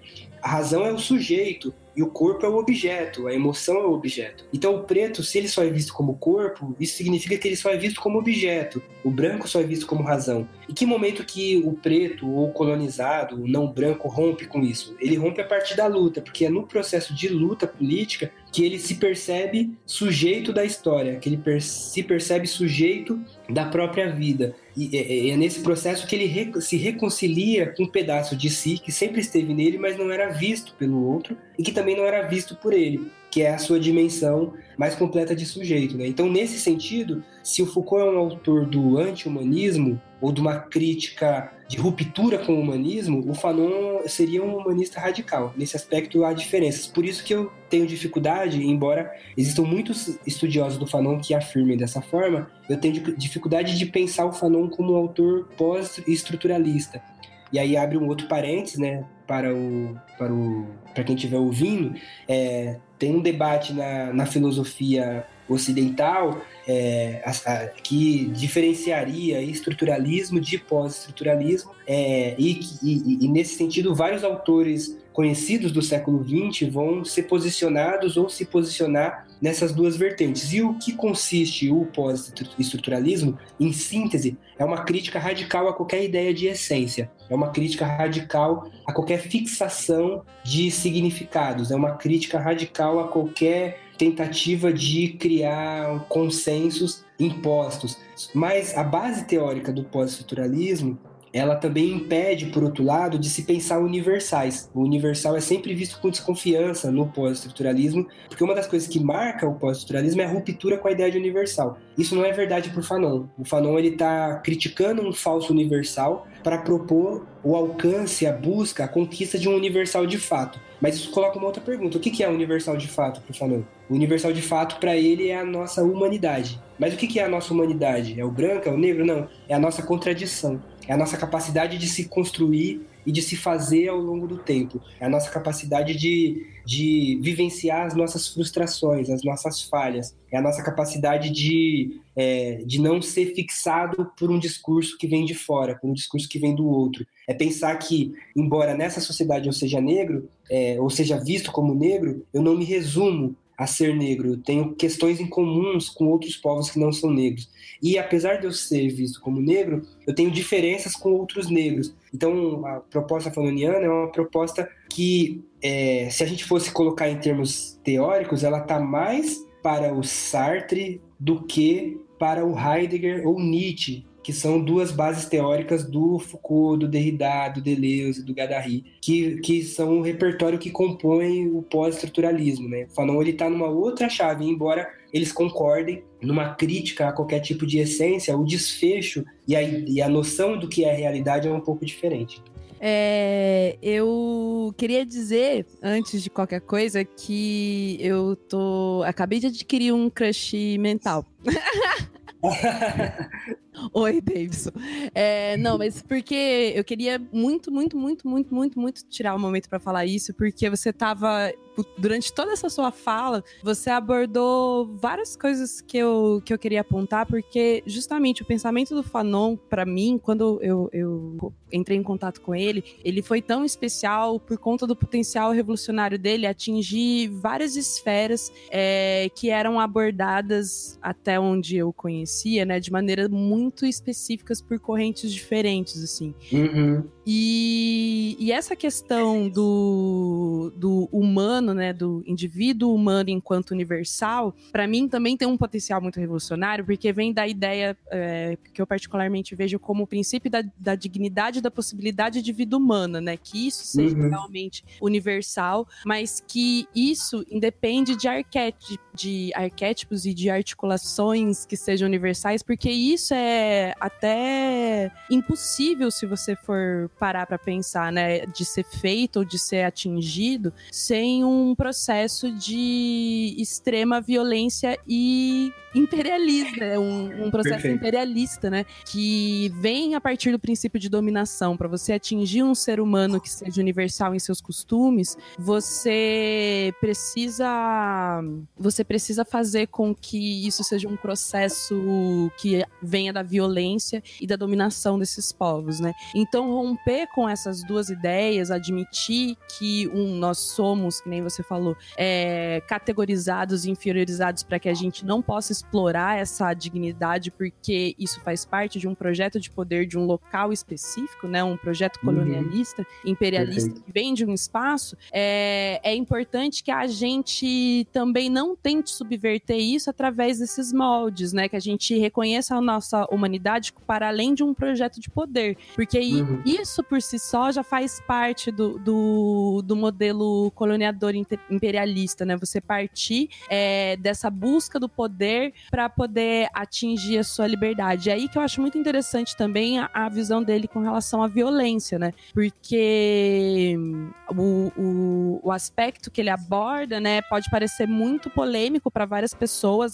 Ele, ele é reafirmar a violência enquanto necessária, enquanto um processo importante para nossa libertação e benéfico para o nosso senso de humanidade, né? Existe muito questionamento com relação a isso, mas também existe para mim, né, sempre foi muito, muito claro o viés é, ideológico que essa violência traz, né? O, o valor moral que essa violência traz a partir da maneira como ela é aplicada. E dentro da luta de liberdade, dentro da luta revolucionária, de fato a violência vai ser necessária, né, para que para que a gente possa um combater, né, esse opressor que não vai abrir mão da, do seu local e dos, das suas estruturas e das, do seu do seu papel de humano único, né? Ele não vai abrir mão desse papel de ser humano universal. Então a gente precisa tirar ele de lá, é, mas também não querer, de certa maneira, implementar o nosso modelo de universal, né? Que isso permita é, uma, uma, uma ruptura sistêmica que acabe é, zerar o, cap, é, zerar o capital, né? Sei lá, a galera que assiste Rick e Morty é tipo todas as, as moedas valendo zero e a gente acabar com esse sistema para que qualquer outro tipo de organização possa ser construída a partir das experiências dos grupos que vivem né, em comunidade, uhum. que precisam se articular, que essas articulações prevaleçam acima de um modelo imposto né, por esse colonizador. É, é isso, gente. Desculpa, eu tava esperando muito para falar, tinha várias coisas. É, rapidão, Davidson, só antes de você comentar o que a, o que a Luísa disse, eu, eu tava pensando numa coisa que. É, a partir também de alguns elementos do que a Luísa trouxe, que é, é, também em parte uma, uma leitura minha, então eu queria é, até pedir que você me corrija se, se você discordar assim, mas é, que uma coisa que me chama atenção no, no, especificamente no Pele Negra e Máscaras Brancas, né? Que isso aparece de forma mais, mais explícita, assim, né? Que o Fanon parece que faz uma, uma apropriação da, da teoria do desenvolvimento subjetivo do Hegel, né? aquela ideia de que as consciências elas se desenvolvem, como você colocou, né? As consciências elas são contraditórias e elas precisam de um processo no qual elas se desenvolvem a partir dessas contradições, né? Uhum. Mas é, Hegel coloca isso como um processo intersubjetivo, né? Que as pessoas elas não se não realizam a sua subjetividade sozinhas, né? Mas sempre no reconhecimento de si e dos outros. E aí o, o Fanon vai colocar o racismo como uma coisa que é, do- da qual a sociedade colonial depende para manter suas estruturas violentas, mas que tem o efeito de impedir que as subjetividades se realizem, né? Porque o negro não é reconhecido pelo branco, porque o branco se vê como um superior e como o negro estando num lugar inferior. É, e aí, por isso, nem a subjetividade negra nem a subjetividade branca se realizam, assim. É, e, e no final do Pele Negras, o, o Fanon traz muita questão. Ele fala muito sobre amor, sobre como superar essa, esse obstáculo para o reconhecimento. Daí eu fico com a impressão de que tem uma, uma diferença muito grande assim entre as sugestões que o Fanon dá para superar o colonialismo no Pele Negras e no Condenados da Terra, que eu acho que é um ponto que a gente vai desenvolver daqui a pouquinho, né? Posso só fazer um parênteses antes de, de você responder? Claro. Mas é só um parênteses. Tipo, essa questão do, do- de como ele aborda esses assuntos dentro do Pele Negras, é, Peles Negras, eu acho muito, muito, muito interessante, porque quando você vai ler o livro, realmente ele tem uma linguagem que é muito diferente do que você espera por um livro que vai abordar esse assunto, né? Então, não me surpreende, por exemplo, o fato dele ter sido um texto rejeitado pela academia, porque a academia rejeita coisas assim, né? Maravilhosas e escritas a partir de uma perspectiva que eu acho que, inclusive, tem muito a ver com para quem ele gostaria de que aquele conteúdo realmente falasse, sabe? A quem, quem vai entender e vai conseguir perceber as nuances a fundo do, do que ele fala naquele livro, sabe? Eu acho que isso é um ponto bem importante no aspecto do porquê ele foi rejeitado e a linguagem que ele usa para tratar desses assuntos, como, por exemplo, afetividade, né? Que a galera comentou que não havia esse aspecto né, na discussão, por exemplo, prática, assim, do movimento, né? Ou na- até na prática dos, dos autores do movimento negro, mas que ele desenvolve, né, o, esse aspecto das relações interraciais e, e do afeto entre colonizado e colonizador, né? Sim, total. Mas é só o ponto que eu queria colocar é que eu tenho a impressão, assim, quando eu faço a leitura do Pele Negras e do Condenados da Terra, que eles refletem uma, de certa forma, uma mudança no pensamento do Fanon, assim. Né, porque ele tem toda essa trajetória na qual ele começa se percebendo como um, um sujeito também europeu, como mais um francês, né? E aí ele vai percebendo que os franceses não veem ele enquanto tal, e aí ele escreve o Pele Negras. E o Condenados da Terra já é resultado dele tendo contato com o colonialismo francês na, na Argélia, né? Vendo diretamente como a violência da guerra colonial acontece. Aí parece que tem um certo grau de radicalização. Então a minha questão, assim, é. O- você, vê uma, é, você vê uma diferença, assim, da, na, na proposta de Fanon de como superar a, a violência colonial nos dois livros, ou você acha que é, as soluções são mais próximas, assim, do que aparenta? Tá. Só perguntas complexas, né? Várias. Né, É, gente? Deram, deram tela azul no convidado. Parabéns. um- Oi? Eles deram tela azul em você, Deison. Eles botaram tanta coisa que. Não, mas é, é porque, é porque tem bastante a ver mesmo. é Porque, assim, eu vou até dar um pitaco antes do Davidson falar. Eu acho que realmente tem uma diferença que vem muito das experiências de vida que ele teve nesse processo, né? O, o, o segundo livro dele, né? O segundo livro dele, não, o último que você citou, Condenados da Terra, né? É, ele, ele vem, ele, é- ele foi escrito pouco antes dele morrer e, como- que nem o John falou, veio depois de um processo e de toda uma experiência com a luta revolucionária efetiva que é bem diferente do que é, resultou Pele Negra e Máscaras Uhum. Brancas, né? Então, eu acho que, é, inclusive, quando ele aborda essa questão da violência enquanto necessária, né? Você, você já coloca um ponto de cisão com esse aspecto harmonioso de convívio entre é, o colonizador e o colonizado, que vai de maneira muito mais direta, né? Não é mais tão simbólico assim, é muito mais direto, é, um- é uma cisão e um embate muito mais efetivo, que com certeza eu acho que deve vir dessa experiência, assim. Daí o Davidson pode Uhum. falar com mais profundidade. É, assim, são várias coisas, né? E primeiro, acho que a primeira coisa pra dizer é que essas perguntas que vocês estão fazendo, elas têm sido feitas já há uns 50 anos é, na, é, em, em, vários estudos, né, a partir de, de várias línguas, e as respostas para elas são muito diferentes a depender de quem a gente lê, né? Então, só para vocês terem uma ideia,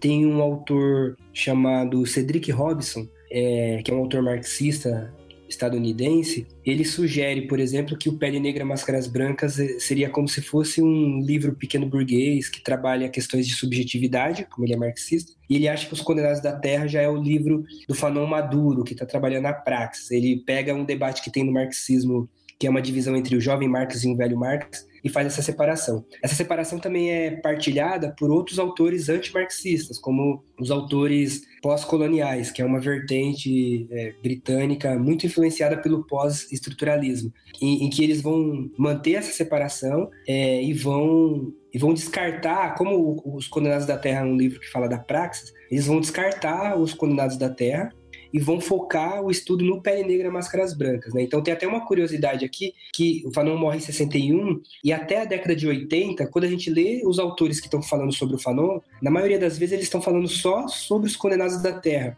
Porque é, a década de 60 até 80 ainda tinha a Guerra Fria, ainda tinha o Muro de Berlim, ainda tinha a ideia do socialismo e da revolução. Então o Fanon vai ficar conhecido, mundialmente conhecido pelos condenados e pela a partir dessa ideia da praxis o Pele Negra Máscaras Brancas só vai ser conhecido a partir da década de 80, depois 90, com os autores pós-coloniais que são que são que estão muito influenciados pelo Foucault, Derrida, Deleuze, Guattari, Nietzsche, é, Heidegger e que estão buscando não mais a praxis, porque no pós-estruturalismo há uma crítica à ideia de praxis, mas estão buscando o subjetivo, estão buscando o significado, estão buscando a, o, o, o sujeito, mas o sujeito no. ou estão criticando o sujeito, mas pensando a linguagem, né? Então, e o Pele Negra vai ser visto, ainda pensando nessa separação, como um livro é, que, que ajuda a pensar a subjetividade essa separação é uma separação que eu pessoalmente discordo. E, e, aí eu escrevi um livro sobre isso, chamado Francis Fanon, um revolucionário particularmente negro,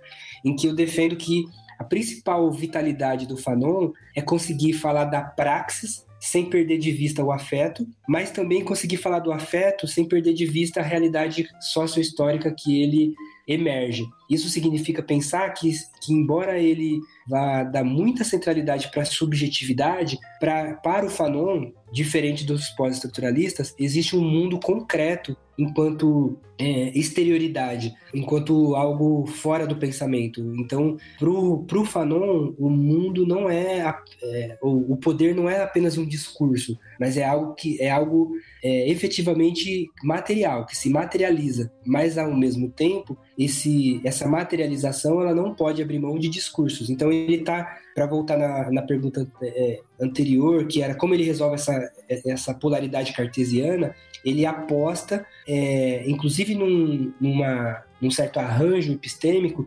que reconcilie subjetivo e objetivo, sensível e inteligível, corpo e alma, razão e emoção. Então acho que essa é uma primeira questão, porque quando eu leio Pele Negra, embora eu veja um texto escrito por um menino de 25 anos, é, esse texto é um texto que tem sim uma pegada bastante existencialista e tem uma, e tem uma preocupação é, muito evidente com a linguagem, com a subjetividade, mas ele está o tempo inteiro tentando olhar essa subjetividade dentro de um contexto histórico concreto. Não é à toa que ele coloca lá no primeiro capítulo que todo problema psicológico deve ser visto é, em termos sociais. E aí ele fala, porque a sociedade, ao contrário da natureza, a sociedade não escapa à intervenção humana. Então ele definitivamente ele está pensando um, um, sujeito. Ele não está pensando, por exemplo, o significado como um sujeito em si, mas ele está pensando o significado como produto do movimento histórico humano. E para ele a transformação passaria é,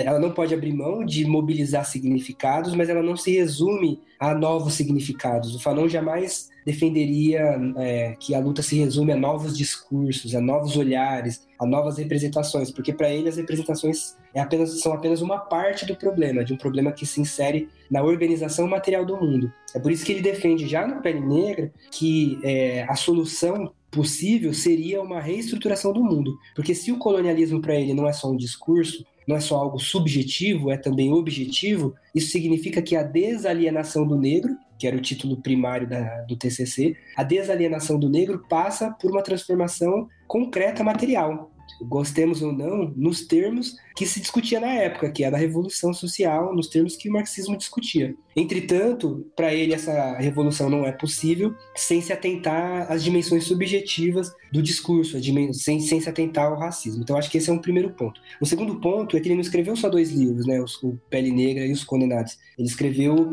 também um outro livro chamado Sociologia de uma Revolução, que é um livro de 59, quando ele já estava na Argélia, Acho que vale dizer, né, a gente não tocou nisso, mas depois que ele chega na Argélia, explode a Revolução Argelina, uma luta nacionalista por independência da Argélia em relação à França, e o Fanon vai se engajar na frente de libertação nacional e vai se converter num tipo de intelectual orgânico da frente de libertação e a partir daí a sua escrita vai refletir essa experiência prática. Então é óbvio que tem uma diferença muito grande. Primeiro tem uma diferença de 10 anos entre o Pele Negra e os Condenados, mas segundo que o Fanon como um autor que está olhando para a materialidade do mundo, a, a, os acontecimentos históricos são algo que vão influenciar, inclusive, a, aquilo que ele visualiza como possibilidade. Pra vocês terem uma ideia, lá no Pele Negra, escrito em 50, quer dizer, publicado em 52, mas escrito em 51, ele começa o, a introdução dizendo: a revolução não vai acontecer hoje. É demasiadamente cedo ou demasiadamente tarde. Mas a revolução, a explosão não vai acontecer hoje. Então, embora ele diga nesse mesmo livro que a solução ela passa por uma reestruturação do mundo, ele começa o livro com uma introdução lamentando que essa transformação não, que ele não visualiza como essa, de onde essa, essa transformação poderia vir, mas ele almeja por ela e ele aponta ela como possibilidade. Se a gente pensar em termos de teoria sociológica, é, isso é possível porque ele está pensando as soluções olhando para o próprio desenvolvimento material da sociedade, termos que hoje estão fora de moda, material, mas é, é, é de onde ele parte. Quando ele vai para Argélia, essa explosão que ele está procurando lá na, na, na, França, essa explosão acontece ali na frente dele, quando ele está na Argélia. E ele vai se engajar e ele vai tomar partido dela. E é lógico que a experiência dentro desse processo vai permitir que ele reveja algumas questões, mas em linhas gerais, é o que eu defendo no meu livro, é, a, a, o, pressuposto, o pressuposto teórico dele se mantém, é, só que encontra no, na própria realidade concreta é, possibilidades reais de, de se extravasar. Né? Então, quando a gente lê Sociologia de uma Revolução, por exemplo, você tem uma aposta na luta como forma de reumanização do colonizado, como forma de. Ele fala de transformar a coisa colonizada quer dizer, o momento em que a coisa colonizada é, se volta a se perceber como gente. É, se a gente pensar enquanto desenvolvimento teórico, isso já está lá no Pele Negra, e aí volta na, na questão que foi colocada. Quando a gente olha para o Pele Negra, é, tem um capítulo endereçado ao Hegel, né, onde ele faz um diálogo muito interessante, muito mal compreendido, muito sofisticado também, acho muito difícil de compreender, com o livro Fenomenologia do Espírito, do Hegel. É, e é interessante porque, em primeiro lugar, o Hegel é o racista, é o cara que diz que a África não tem história. É o cara que condena a África à animalidade. É, quando ele. Enfim, acho que esse é um ponto. Mas um outro ponto é que o Fanon, ele não é um autor maniqueísta, ele é um autor dialético. Então, é, é, o tempo inteiro, a crítica que ele faz é uma crítica que mostra os limites daquilo que está sendo criticado sem perder de vista aquilo que o criticado pode trazer de contribuição para a reflexão. Ele faz isso com Hegel, ele faz isso com Marx, ele faz isso com Freud, ele faz isso com Lacan, ele faz isso com Césaire, do movimento de negritude, ele faz isso com Sartre. Então, ele vai fazer isso com Hegel. E o que, que ele faz com Hegel? Ele pega a alegoria do senhor e do escravo, do Hegel, que é um ponto alto do, desse livro, né, chamado Fenomenologia do Espírito, que é um livro que está pensando o reconhecimento é, e, e, e, é óbvio que para o Hegel, e vale fazer um outro parênteses, o Hegel é a base né, tanto das teorias liberais do reconhecimento, quanto do próprio marxismo, quanto do existencialismo. De certa forma, está presente também no pós-estruturalismo de forma invertida por, um Derrida, depois pelo Judith Butler e tal. Então o Hegel é um autor-chave de uma série de debates que vão acontecer no século XX e no século XXI. E o que ele defende, em primeiro lugar, é que a consciência de si ela é algo relacional, ela é intersubjetiva. Eu preciso do outro para tomar consciência de mim. Só que nesse processo de precisar do outro, há um momento em que eu faço o outro de objeto do meu desejo. Em termos hegelianos, né, é, talvez fique confuso para quem estiver ouvindo, mas o Hegel diz que o espírito de si se desdobra em dois, e se aliena para ele tomar consciência de si próprio. Em termos metafóricos, para ver se ajuda, é, a gente poderia dizer, né, o Lacan ajuda a pensar isso, que é, eu preciso do outro para tomar consciência de mim. É, e nesse processo, o outro passa a ser meu objeto, seja um objeto de desejo, porque eu vejo o outro e quero fazer coisas com o outro que não necessariamente o outro quer fazer, então ele vira objeto de desejo, mas ele também é objeto no sentido de que ele é um outro que se coloca entre a minha subjetividade. Então, o próprio ato de consciência de si já é em si um ato violento, porque eu, eu me deparo com um outro, que pode ser uma pessoa, pode ser uma parede, que limita a minha subjetividade. E essa limitação ela é fundamental para eu perceber o mundo, para eu tomar consciência de quem eu sou. Eu preciso do limite do outro. Mas esse processo de objetivar, ele é contraditório, porque esse outro, se ele for uma pessoa, ele também vai me mirar como objeto. Então eu tenho uma disputa entre subjetividades que vão gerar, por exemplo, uma guerra. O Hegel fala de uma guerra mortal, uma guerra de luta e morte entre duas consciências. É, e, é, e, na, em termos hegelianos, uma dessas, uma dessas consciências vai vencer e a outra vai ser vencida. A, a que vence é a que consegue impor ao outro vencido a sua subjetividade, o seu, o seu desejo. É, o Hegel vai chamar essa, é, essa consciência que venceu de senhor e vai chamar a consciência que foi vencida de servo ou escravo, se a gente quiser.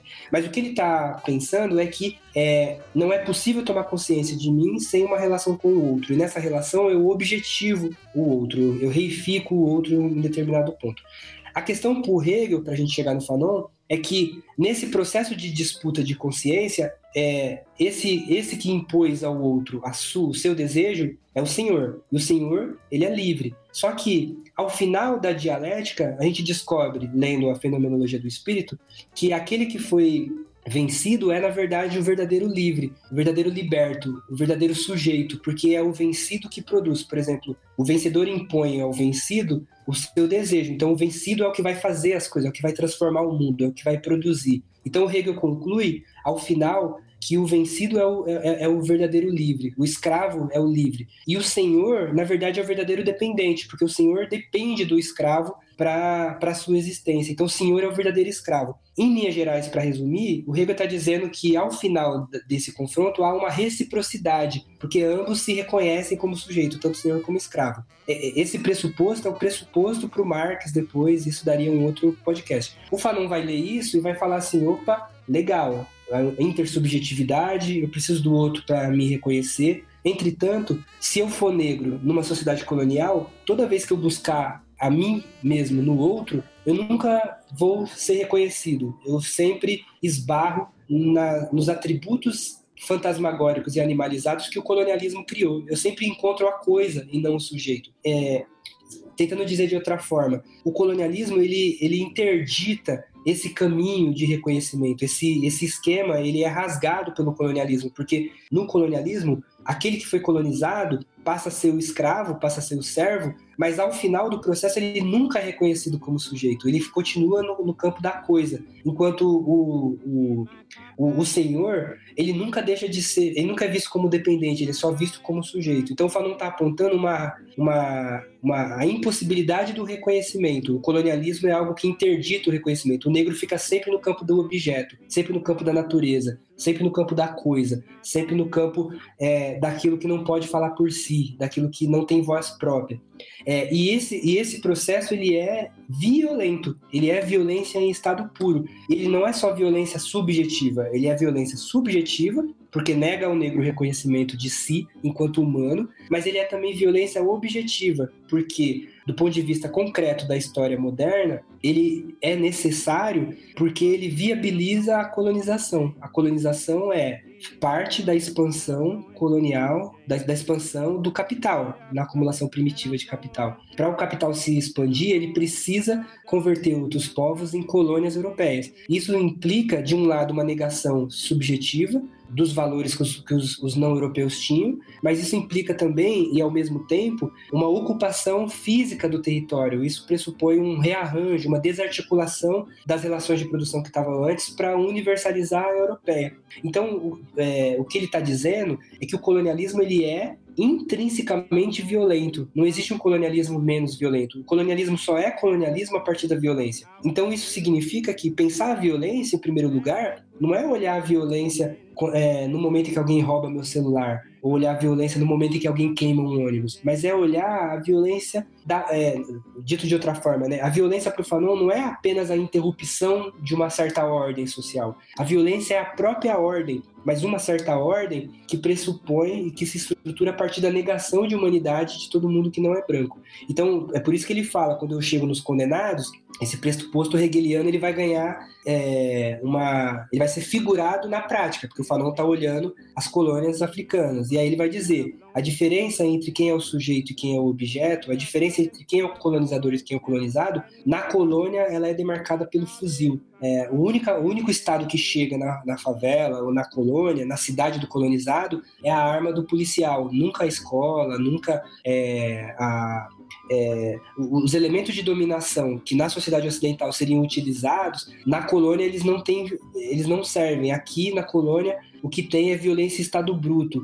Mesmo os elementos simbólicos, eles entram é, sempre como negação total da humanidade do negro. Então ele está trazendo aqui o pele negra, mas ele está mostrando isso dentro da, da sociedade colonial. Então, em primeiro lugar, pensar a violência é pensar que a violência que ele está falando não é a violência da interrupção da ordem, mas é a violência da própria ordem colonial. Só que se a violência e a negação de humanidade é algo que está posto na organização material do mundo, isso significa que não adianta eu é, tentar escrever um artigo sobre um novo olhar sobre o colonialismo ou, ou tentar é, falar, falar sobre novos discursos. Eu preciso desmontar essa sociedade colonial que estrutura-se a partir de uma violência que é tanto objetiva como subjetiva. É por isso que, para ele, a luta pressupõe uma, uma, um certo arranjo político, uma certa força material que desordene esse mundo violento. Esse desordenamento, em termos hegelianos, ele só pode ser violência, porque violência para o Hegel não é só o tiro, mas é qualquer impedimento a, a determinado desejo qualquer interdição, a exteriorização, ela é em si violência. Quando o colonizado se nega a ser objeto e passa a se fazer sujeito de si, necessariamente ele promove um bloqueio ao fluxo colonial. Então, é, esse movimento é, do colonizado vai ser violento para uma certa ordem colonial. O problema fanoniano é que essa violência não começou na reação do colonizado, ela começou na própria ordem colonial. E quando eu não percebo isso, eu vou achar que violência é só a interrupção da ordem. Vou ficar assustado quando alguém roubar meu celular e não vou me perguntar por que, que algumas pessoas precisam roubar celular, ou por que, que algumas pessoas têm celular e outras não. Eu vou achar que a violência é só a interrupção e não vou perceber o quanto que essa ordem é violenta, né? E essa dimensão, é, essa sutileza que o Fanon está tá falando, ela não foi percebida num primeiro momento pelos críticos do Fanon. Então ele ficou visto como autor da violência, né? E esse olhar acabou reduzindo muito a proposta dele. É, inclusive, é. uma crítica que é bem comum, assim, ao, ao Fanon, que a própria Hannah Arendt, né, escreve sobre isso, que é apontando ele como um apologista da violência, assim, né? É, é um é. equívoco é... fruto de quem não leu o trabalho inteiro do livro, né? Aliás, só pra gente pensar isso, por exemplo, a Hannah Arendt vai colocar o Fanon como um apologeta da violência, né? Só que é, quando a gente lê o livro, a gente vê que o primeiro capítulo dos Condenados da Terra, que ela está criticando, é um capítulo chamado Sobre a Violência. É, e aí o Fanon vai falar da violência do colonialismo. É, uhum.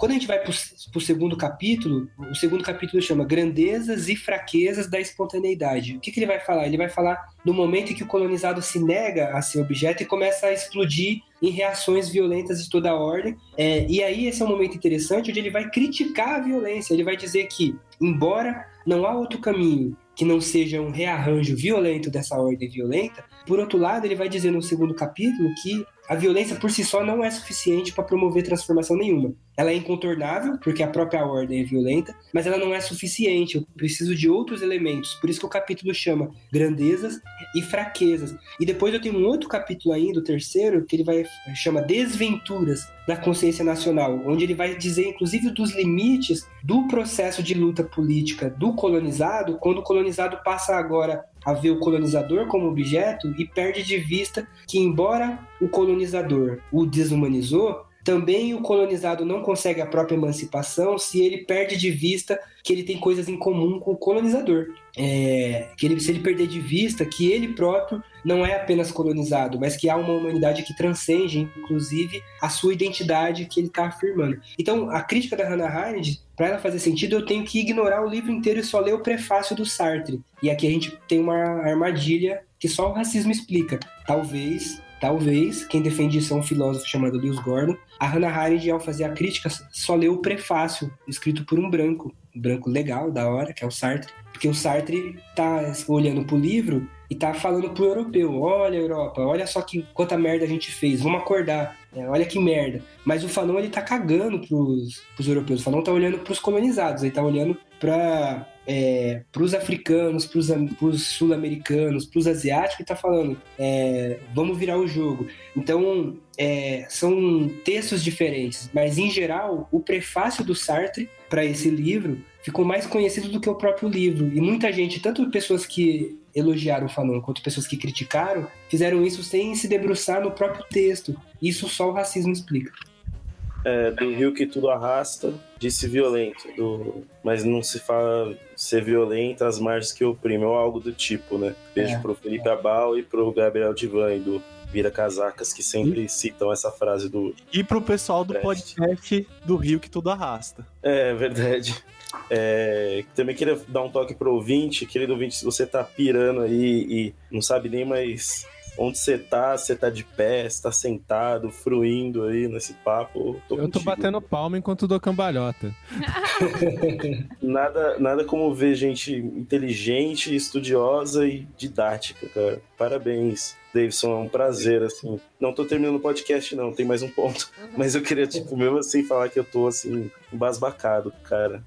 É... Eu, antes de mais nada, se tem alguém querendo fazer um pontinho aí, é, fale agora ou cale-se para sempre. Bom, não tem ninguém. Então, é, eu queria também saber um pouco sobre a, essa, como é que foi a recepção do Fanon aqui no Brasil, uhum. como que como que ele influenciou o, o pensamento aqui no Brasil. Uhum. É uma pergunta boa porque o Brasil é, não esteve isento ao pensamento do Fanon, né? Só que, ao mesmo tempo, a recepção do Fanon no Brasil ela foi muito influenciada por, pelo prefácio do Sartre, né? Então, quando a gente pega a década de 60 e 70, todo mundo que lia o Fanon no Brasil lia a partir dos Condenados e alguns liam apenas o prefácio. Mas ainda assim, o Fanon vai influenciar importantes pensadores dessas duas décadas. A gente vai achar o Fanon no Florestan Fernandes, a gente acha o Fanon é, no Ottaviani, a gente encontra o Fanon é, no Glauber Rocha, para quem curte cinema novo é, e, e, toda essa produção terceiro-mundista da estética. A gente acha o Fanon no Paulo Freire, por exemplo. O Paulo Freire relata em cartas que é, lê Os Condenados da Terra a ideia de colonizador-colonizado foi fundamental para ele pensar a pedagogia da autonomia. Né? E de, de, de, fato, se a gente lê os dois textos, um, lê o primeiro condenado depois o, o Pedagogia, a gente percebe muita influência fanoniana no Paulo Freire, assim, embora não só, né? O Paulo Freire tem outras influências também para além do Fanon, mas essa é uma incontornável. É, e aí é curioso, né? Se o Fanon já está circulando é, desde a década de 60, é curioso, por exemplo, que a, a minha tese de doutorado, eu defendi em 2015, ela foi a segunda tese no Brasil tem, se debruçando sobre o Fanon. Antes de mim, teve um outro professor em 2013 que chama Ivo Queiroz, e, e esse foi o, o, o, pesquisador da primeira tese sobre o Fanon. O Fanon já circula desde a década de 60, mas é só em 2000, na, na, no século 21, que a obra dele vai ser é, como a gente fala, vítima de uma exegese, né? Ela vai ser debuiada, ela vai ser alvo de um estudo aprofundado. Né? Então isso diz muito também sobre a produção de conhecimento no Brasil e sobre o racismo. Mas num primeiro momento, então, 60 e 70, quem vai ler Fanon, num primeiro momento, é uma certa esquerda marxista, católica, existencialista, que vai ler o Fanon a partir dos condenados. Isso não é só do Brasil, o mundo inteiro, quem está lendo Fanon nessa época, está lendo as partir dos condenados porque está na sombra do, do prefácio do Sartre, que de fato deixou o livro muito famoso e deixou o próprio Fanon famoso. Né? Talvez a gente não teria conhecido Fanon se não fosse o prefácio do Sartre, outro dado trágico do racismo. Mas na década de 80, vai surgir novas leituras sobre Fanon a partir do movimento negro. A gente já começa a ver autores negros citando Fanon, mas ainda nos Condenados da Terra. Só que quando eu leio os brancos marxistas falando do Fanon, eles estão pensando colonizador colonizado, eles estão olhando colonizador colonizado para pensar a, é, a relação do imperialismo, como que, por exemplo, a cultura nacional brasileira é, é, é, é influenciada pelo, pela cultura norte-americana, ou como que a elite brasileira ela tenta copiar as elites europeias ou norte-americanas. Então, a, a própria a, é, essa contradição entre colonizador e colonizado, ela é usada pelos autores brancos para pensar a classe, em linhas gerais. Existem é, sutilezas aí, quando eu comparo Florestan com Ottaviani, quando eu comparo Glauber Rocha com Paulo Freire. Mas, em geral, esses primeiros autores estão pensando essa contradição para olhar para a classe e para olhar para a diferença entre nação, nação brasileira no âmbito do imperialismo. Quando eu vou para a década de 80, eu vou ver o Fanon em outros autores. Eu vou encontrar o Fanon no Clóvis Moura, eu vou encontrar o Fanon na Lélia Gonzalez, eu encontro o Fanon no CUT, o CUT, um dos criadores do Caderno Negro, junto com o Márcio Barbosa. Eu vou encontrar Fanon nos textos do MNU, nos textos de fundação do MNU. Só que agora ainda é os Condenados da Terra, nessa ideia de é, colonizador colonizado, mas agora a contradição é vista em termos raciais, em termos de brancos e negros, e não mais em termos de classe. E aí a classe sai de cena e agora vem apenas a, a, o conflito racial. É, e aí você tem vários desdobramentos em cada um, né? Se a gente pensar na Lélia, você tem um desdobramento diferente do CUT, mas em, em linhas gerais é, é, é, os condenados que eles estão lendo. É só a partir dos anos 2000, 2005, 2010 é, que o Fanon volta a ser lido, e agora não mais pelos condenados, mas sim pelo Pele Negra Máscaras Brancas. Por quê? Porque é o momento em que vai chegar no Brasil o pensamento pós-colonial britânico, que é uma vertente teórica que surge na Inglaterra a partir de, de vários grupos conhecidos como grupos de subalternidade, que você tem Spivak, Homi Baba, Short Hall, e aí, é, ou estudos culturais né, britânicos, e esses, e, e esses autores que são pós-estruturalistas, mas que também fazem críticas ao estruturalismo, na medida que o estruturalismo para eles é, teria uma ausência da, da dimensão racial ou colonial, eles vão criar uma vertente chamada pós-colonialismo. E eles vão eleger o Fanon como um autor é, inaugurador do que eles estão defendendo, que é essa uma crítica não só ao racismo, mas também uma crítica aos movimentos negros, uma crítica a uma certa identidade essencializada dos movimentos negros. Então esse rola, movimento rola também um, um Boa Ventura nesse, nesse meio aí, o Boa Ventura. Ah, mas é que o Boa Ventura é um outro movimento que se encontra com isso. Porque se a gente pensar, eu tenho Inglaterra, pensamento pós-colonial, que junta estudos culturais e estudos subalternos na Inglaterra. Mas aí eu tenho na América Latina o pensamento decolonial, que junta um pouco pós-colonial, mas também junta com teoria da dependência, junta com um certo marxismo latino-americano. E depois eu tenho em Portugal, com o Boaventura, as epistemologias do Sul.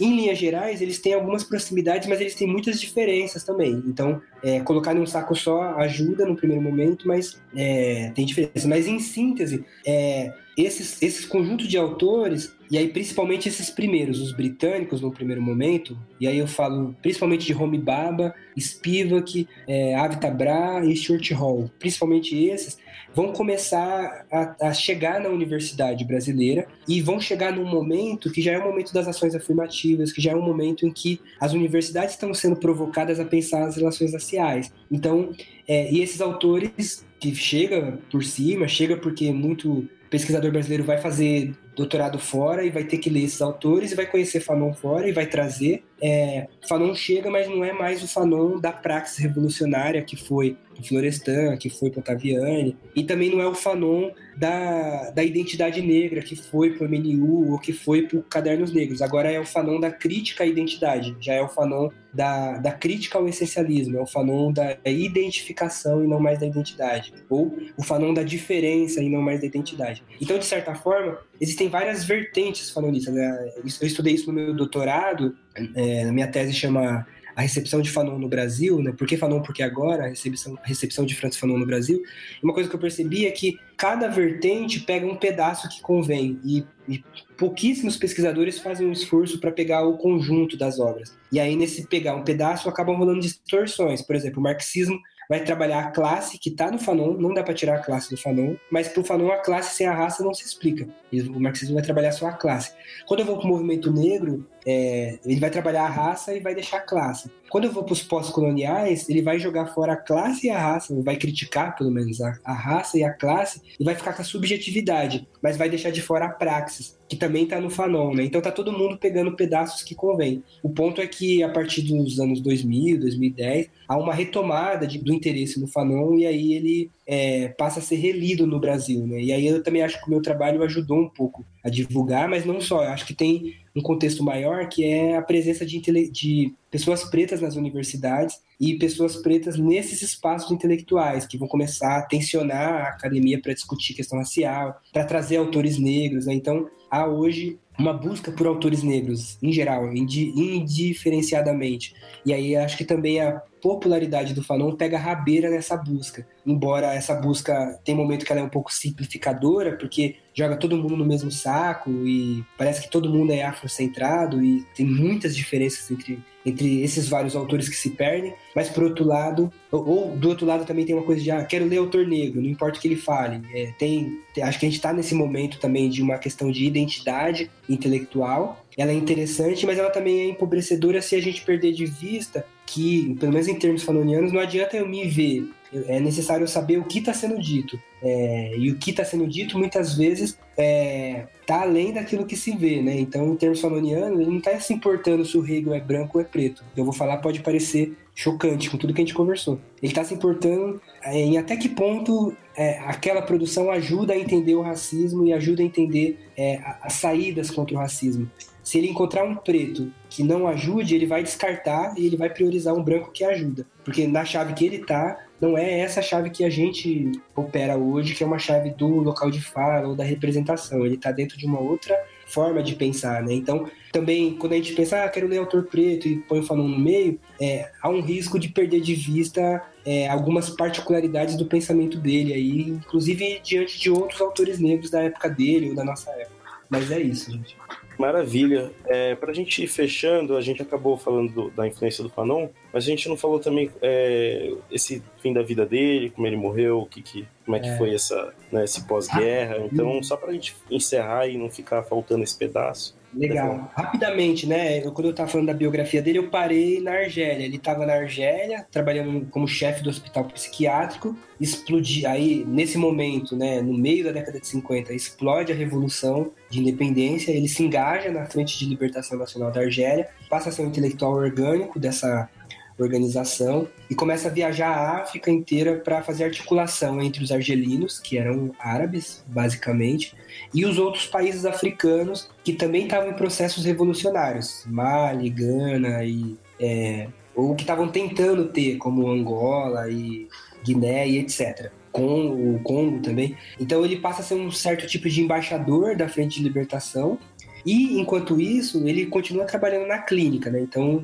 eu faço questão de enfatizar que ele continua sendo um psiquiatra até o final da vida dele, continuou registrando as experiências é, revolucionárias que depois foram ser conhecidas como reforma antimanicomial.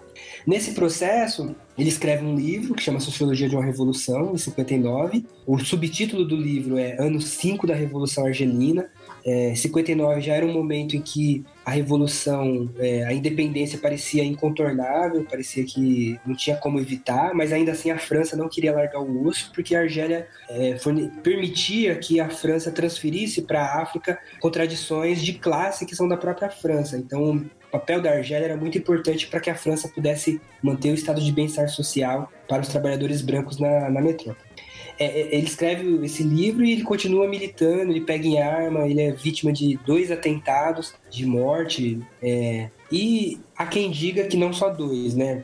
Há um momento, no final da década de, no, dos, final dos anos de 1960, ele começa a se sentir fraco, ele faz exame e descobre que ele tem leucemia. E aí alguns autores sugerem que talvez essa leucemia possa ser é, imposta por, pode ser provocada, porque é, ele era nessa altura ele era um, ele era considerado um terrorista para o governo francês. Ele era procurado é, como um, um, criminoso, né? Como criminoso de guerra, porque ele tava, tinha se engajado numa luta anti, anti, contra os interesses da França. E aí ele percebe, descobre que está com leucemia, e aí ele resolve parar tudo que ele estava fazendo, já sabendo que ele estava com leucemia, porque ele sabia, diante do diagnóstico, que ele tinha pouco tempo de vida. Ele sabia que ele ia morrer logo. Então ele resolveu escrever um último livro, um último texto. E o nome desse livro foi Os Condenados da Terra. É aí que ele chama o o Sartre. Eu acho que vale dizer sobre o livro rapidinho que o livro, uma parte ele escreve na hora ali no calor do que ele está vendo,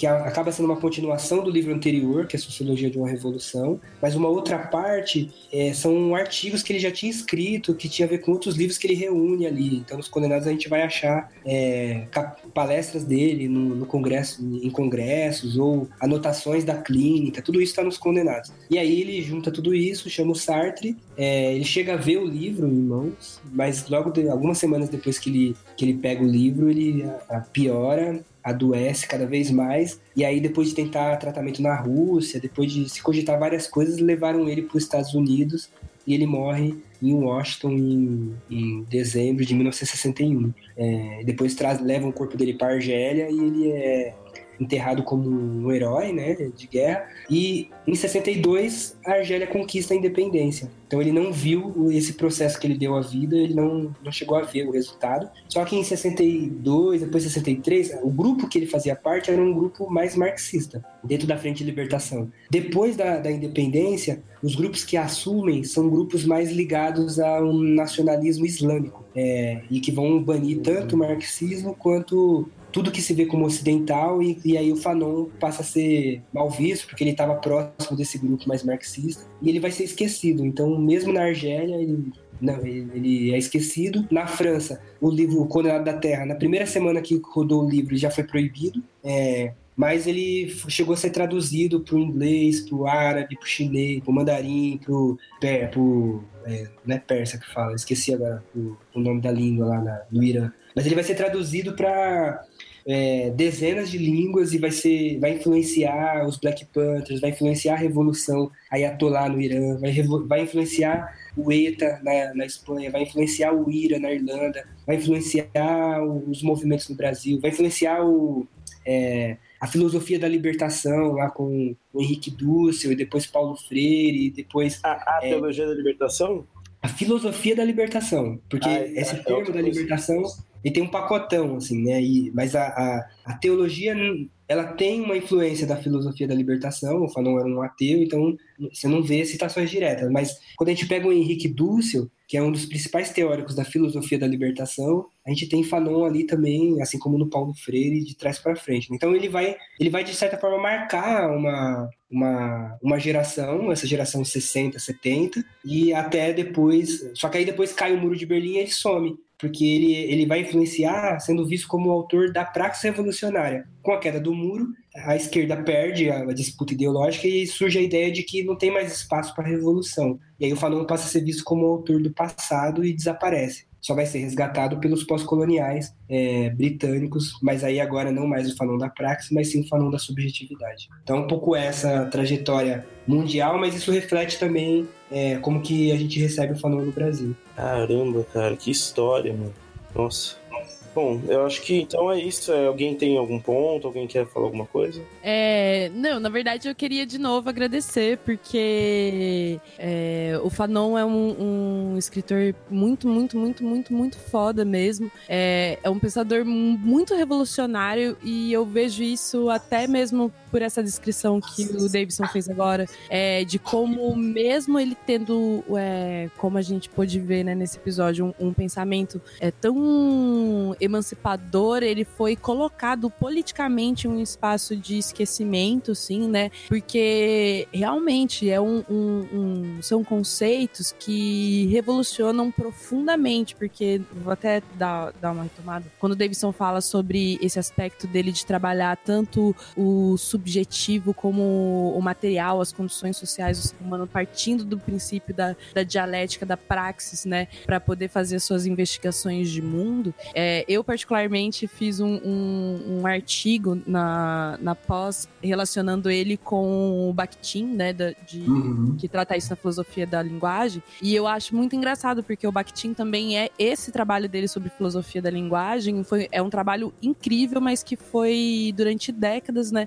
esquecido pela humanidade justamente por conta do potencial é, revolucionário que ele tinha dentro da União Soviética, né? Então. Concordo, concordo. É, e eu acho que eles dialogam de uma maneira lindíssima, né? Eu achei até engraçado fazer essa correlação de um russo com, com o Fanon, né? Porque expõe justamente aquilo que o Davidson falou também de, de você ter que extrair, né? O discurso de cada um dentro da, do, dos seus contextos e, e, e, que você pode juntar é, é, referências diversas, né, e de espaços e tempos diversos que tenham até alguns pontos de oposição, né, no, no, no uhum. nas suas teorias, mas conseguir fazer com que elas dialoguem para um, a, a serviço da emancipação humana, né? Eu acho que dentro das, das teorias revolucionárias, se você não não estiver buscando isso, você já começa errado, né? Então eu acho uhum. assim, extremamente necessário.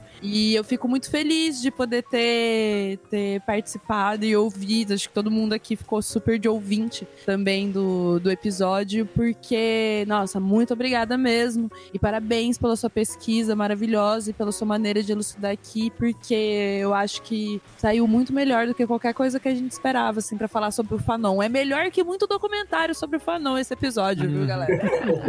É, eu, eu, queria, é, queria agradecer também o Davidson por ter participado. Também fiquei assim impressionado com o seu didatismo, com é, a, a, a, sua erudição também, né? Tipo, de saber encontrar as ligações entre as coisas. Eu acho isso muito incrível, assim. É, e, mas eu, queria, eu queria deixar aqui também um recado assim, para as editoras brasileiras, né? Publiquem o Fanon, né? Que a gente tem. É. É, o Pele Negra Máscaras Brancas tem uma, uma tradução muito boa, né? Foi publicado pela Federal da Bahia, pela editora da Universidade Federal da Bahia, que é um livro recente, bem bacana. Os Condenados da Terra, ele é publicado pela editora da Federal de Juiz de Fora. É, e, eu até tava, enquanto a gente tava no, no episódio, dei uma olhada aqui na, na estante virtual para ver como é que tava isso. Porque antigamente, há pouco tempo, né? Eu não sei se você chegou a ver isso, Davidson, que o, é, esse livro da, da Federal de Juiz de Fora, ele tava custando 300 reais na estante virtual. É. Porque tava desaparecido, né? Não tinha, assim. Uhum. Eu olhei agora e encontrei uns mais baratos. Não sei se a, a editora publicou uma nova versão agora, em, uma segunda edição em 2018. Mas mesmo assim, cara, ainda tem. É, o Fanon tem quatro livros, né? O, uhum. Até o Davidson citou aí. E o Pela Revolução Africana só tem uma tradução muito antiga, dos anos 70, que eu acho até que é de assim, português de Portugal. Portugal. É, né? E o, e o, o por uma, é, uma é, como é que é? Sociologia de uma revolução, né? Não tem tradução ainda em português, certo? Não, não. Então, assim, é uma, é uma falta, né? Um, um déficit, assim, que as editoras brasileiras têm, que é de publicar autores negros, né? Não só o Fanon, é. mas vários autores negros brasileiros não são publicados. Lélia Gonzalez, Beatriz Nascimento, Abdias Nascimento. Super difícil achar as obras dele. Então acho que fica aí um apelo para as editoras, tipo, a expressão. Alô, fim da Boitempo, alô. Tempo, né? Que é importante aí. galera aí. Exato. E é isso. Valeu, Davidson, e é nóis. Legal, eu só queria aproveitar, aproveitar e divulgar meu livro, né? Falar de novo que eu é, tô lançando esse ano, né? Que tá acabando, eu lancei esse livro, é, Francis Fanon, um Revolucionário Particularmente Negro. E, e, e realmente, assim, né? É, essa dificuldade das editoras, inclusive apostarem nessa, é, nesse material, é, ela é muito grande. Eu também tive dificuldade para encontrar editoras para publicar minha tese, por exemplo, ou para publicar meus estudos, né? E aí eu encontrei essa editora chamada Ciclo Contínuo, que aceitou publicar e que, é, e que teve uma grata surpresa, porque o livro está vendendo bastante, assim, né? Então é interessante pensar que esse racismo epistêmico que está presente no mercado acadêmico, ele é meio burro, porque ele perde de vista um mercado que, que é real, que está em expansão, com a presença é, dos movimentos sociais, ou mesmo a presença negra nas universidades, que há uma demanda para esse tipo de, de produção, né? E só que o racismo faz com que a gente perca esse time, inclusive, né? Então, fica aí uma dica aí que para quem quiser se aproximar no Fanon, do meu, do, do meu livro, mas fica uma provocação para editoras importantes aí é, que, que a gente respeita, mas que é, no momento de encarar esse tipo de, de produção, às vezes fica receosa, né? Mas tem coisas legais acontecendo, eu tô fazendo parte de algumas iniciativas, também tem muita coisa nova que vai, que vai surgir aí, muita, muita produção legal que, que tem pela frente, né? Então, sigamos aí provocando o mundo, né? Ah, tem link aí na descrição do episódio, tem um link aí para uhum. comprar o livro do, do professor Davidson. Pedro, deixa eu só fazer uma, uma última perguntinha, um último pedido, na verdade. É, Davidson, tem como você falar um pouco sobre o coletivo Quilombagem, assim? E, e dar as explicações para quem quiser colar, se der, como é que hum, faz? É, o, o Quilombagem é uma organização é, negra de esquerda que vem trabalhando tanto a produção de, de o estudo sobre o pensamento negro, sobre autores negros e a difusão, né? Então, basicamente é estudo e oferta de cursos assim sobre, sobre esse tema, né? Então, também a minha a minha pesquisa passa um pouco também por estar parte desse, desse, desse grupo e por dividir com, outros com outros pesquisadores que estão ali presentes. E eu também faço parte do AMA Psique e Negritude, que é uma organização de psicólogas negras, é, embora eu não seja nem psicólogo e nem negra, é, mas é um, um, um, grupo que vem pautando a discussão sobre psicologia e relações raciais, né? Então também, Caramba. de certa forma, esses dois, essas duas inserções políticas influenciam muito também a minha produção acadêmica. Né? Eu acho que é uma pergunta boa para para mim localizar, o meu local de fala é, é, o da militância, antes de ser a academia. Davidson, é, a gente vai querer chamar você mais vezes. Você Vamos falar mais de Fanon! Bora falar, tem muita coisa para falar, dá para pegar pontos específicos aí que dá uma conversa boa. Maravilha. Davidson, obrigado demais por ter... Eu fiquei aqui mais de ouvido, eu quase nem falei, porque realmente o que todo mundo falou, assim, é, é um didatismo incrível, saca? Você trouxe termos que para muita gente não é um termo comum, não é uma coisa do dia a dia. Você não só trouxe o termo, como explicou tais coisas. Acho que foi, foi um episódio que ele ficou muito aprofundado e ao mesmo tempo ficou muito didático. Isso é muito incrível de verdade. É, provou ah, que, que dá para ser didático sem reduzir, ou sem reduzir. Claro que há redução, mas sem reduzir muito, sim, né? Imagino. Hum, legal. Eu, eu agradeço a oportunidade, agradeço pelas perguntas inteligentes e provocativas e a gente segue aí. Da hora. Eu gostei de estar nesse bate-papo aí. É isso, então, sem dar tchau pro 20, que eu acho chato isso. Tchau, pessoal. Até mais, sem música dar tchau, tchau. Tchau, gente. Eu Ai, vou dar um tchau e um cheiro. É, eu que cancelo isso aqui. Se eu quiser dar tchau, eu dou. Tchau, galera. Fazer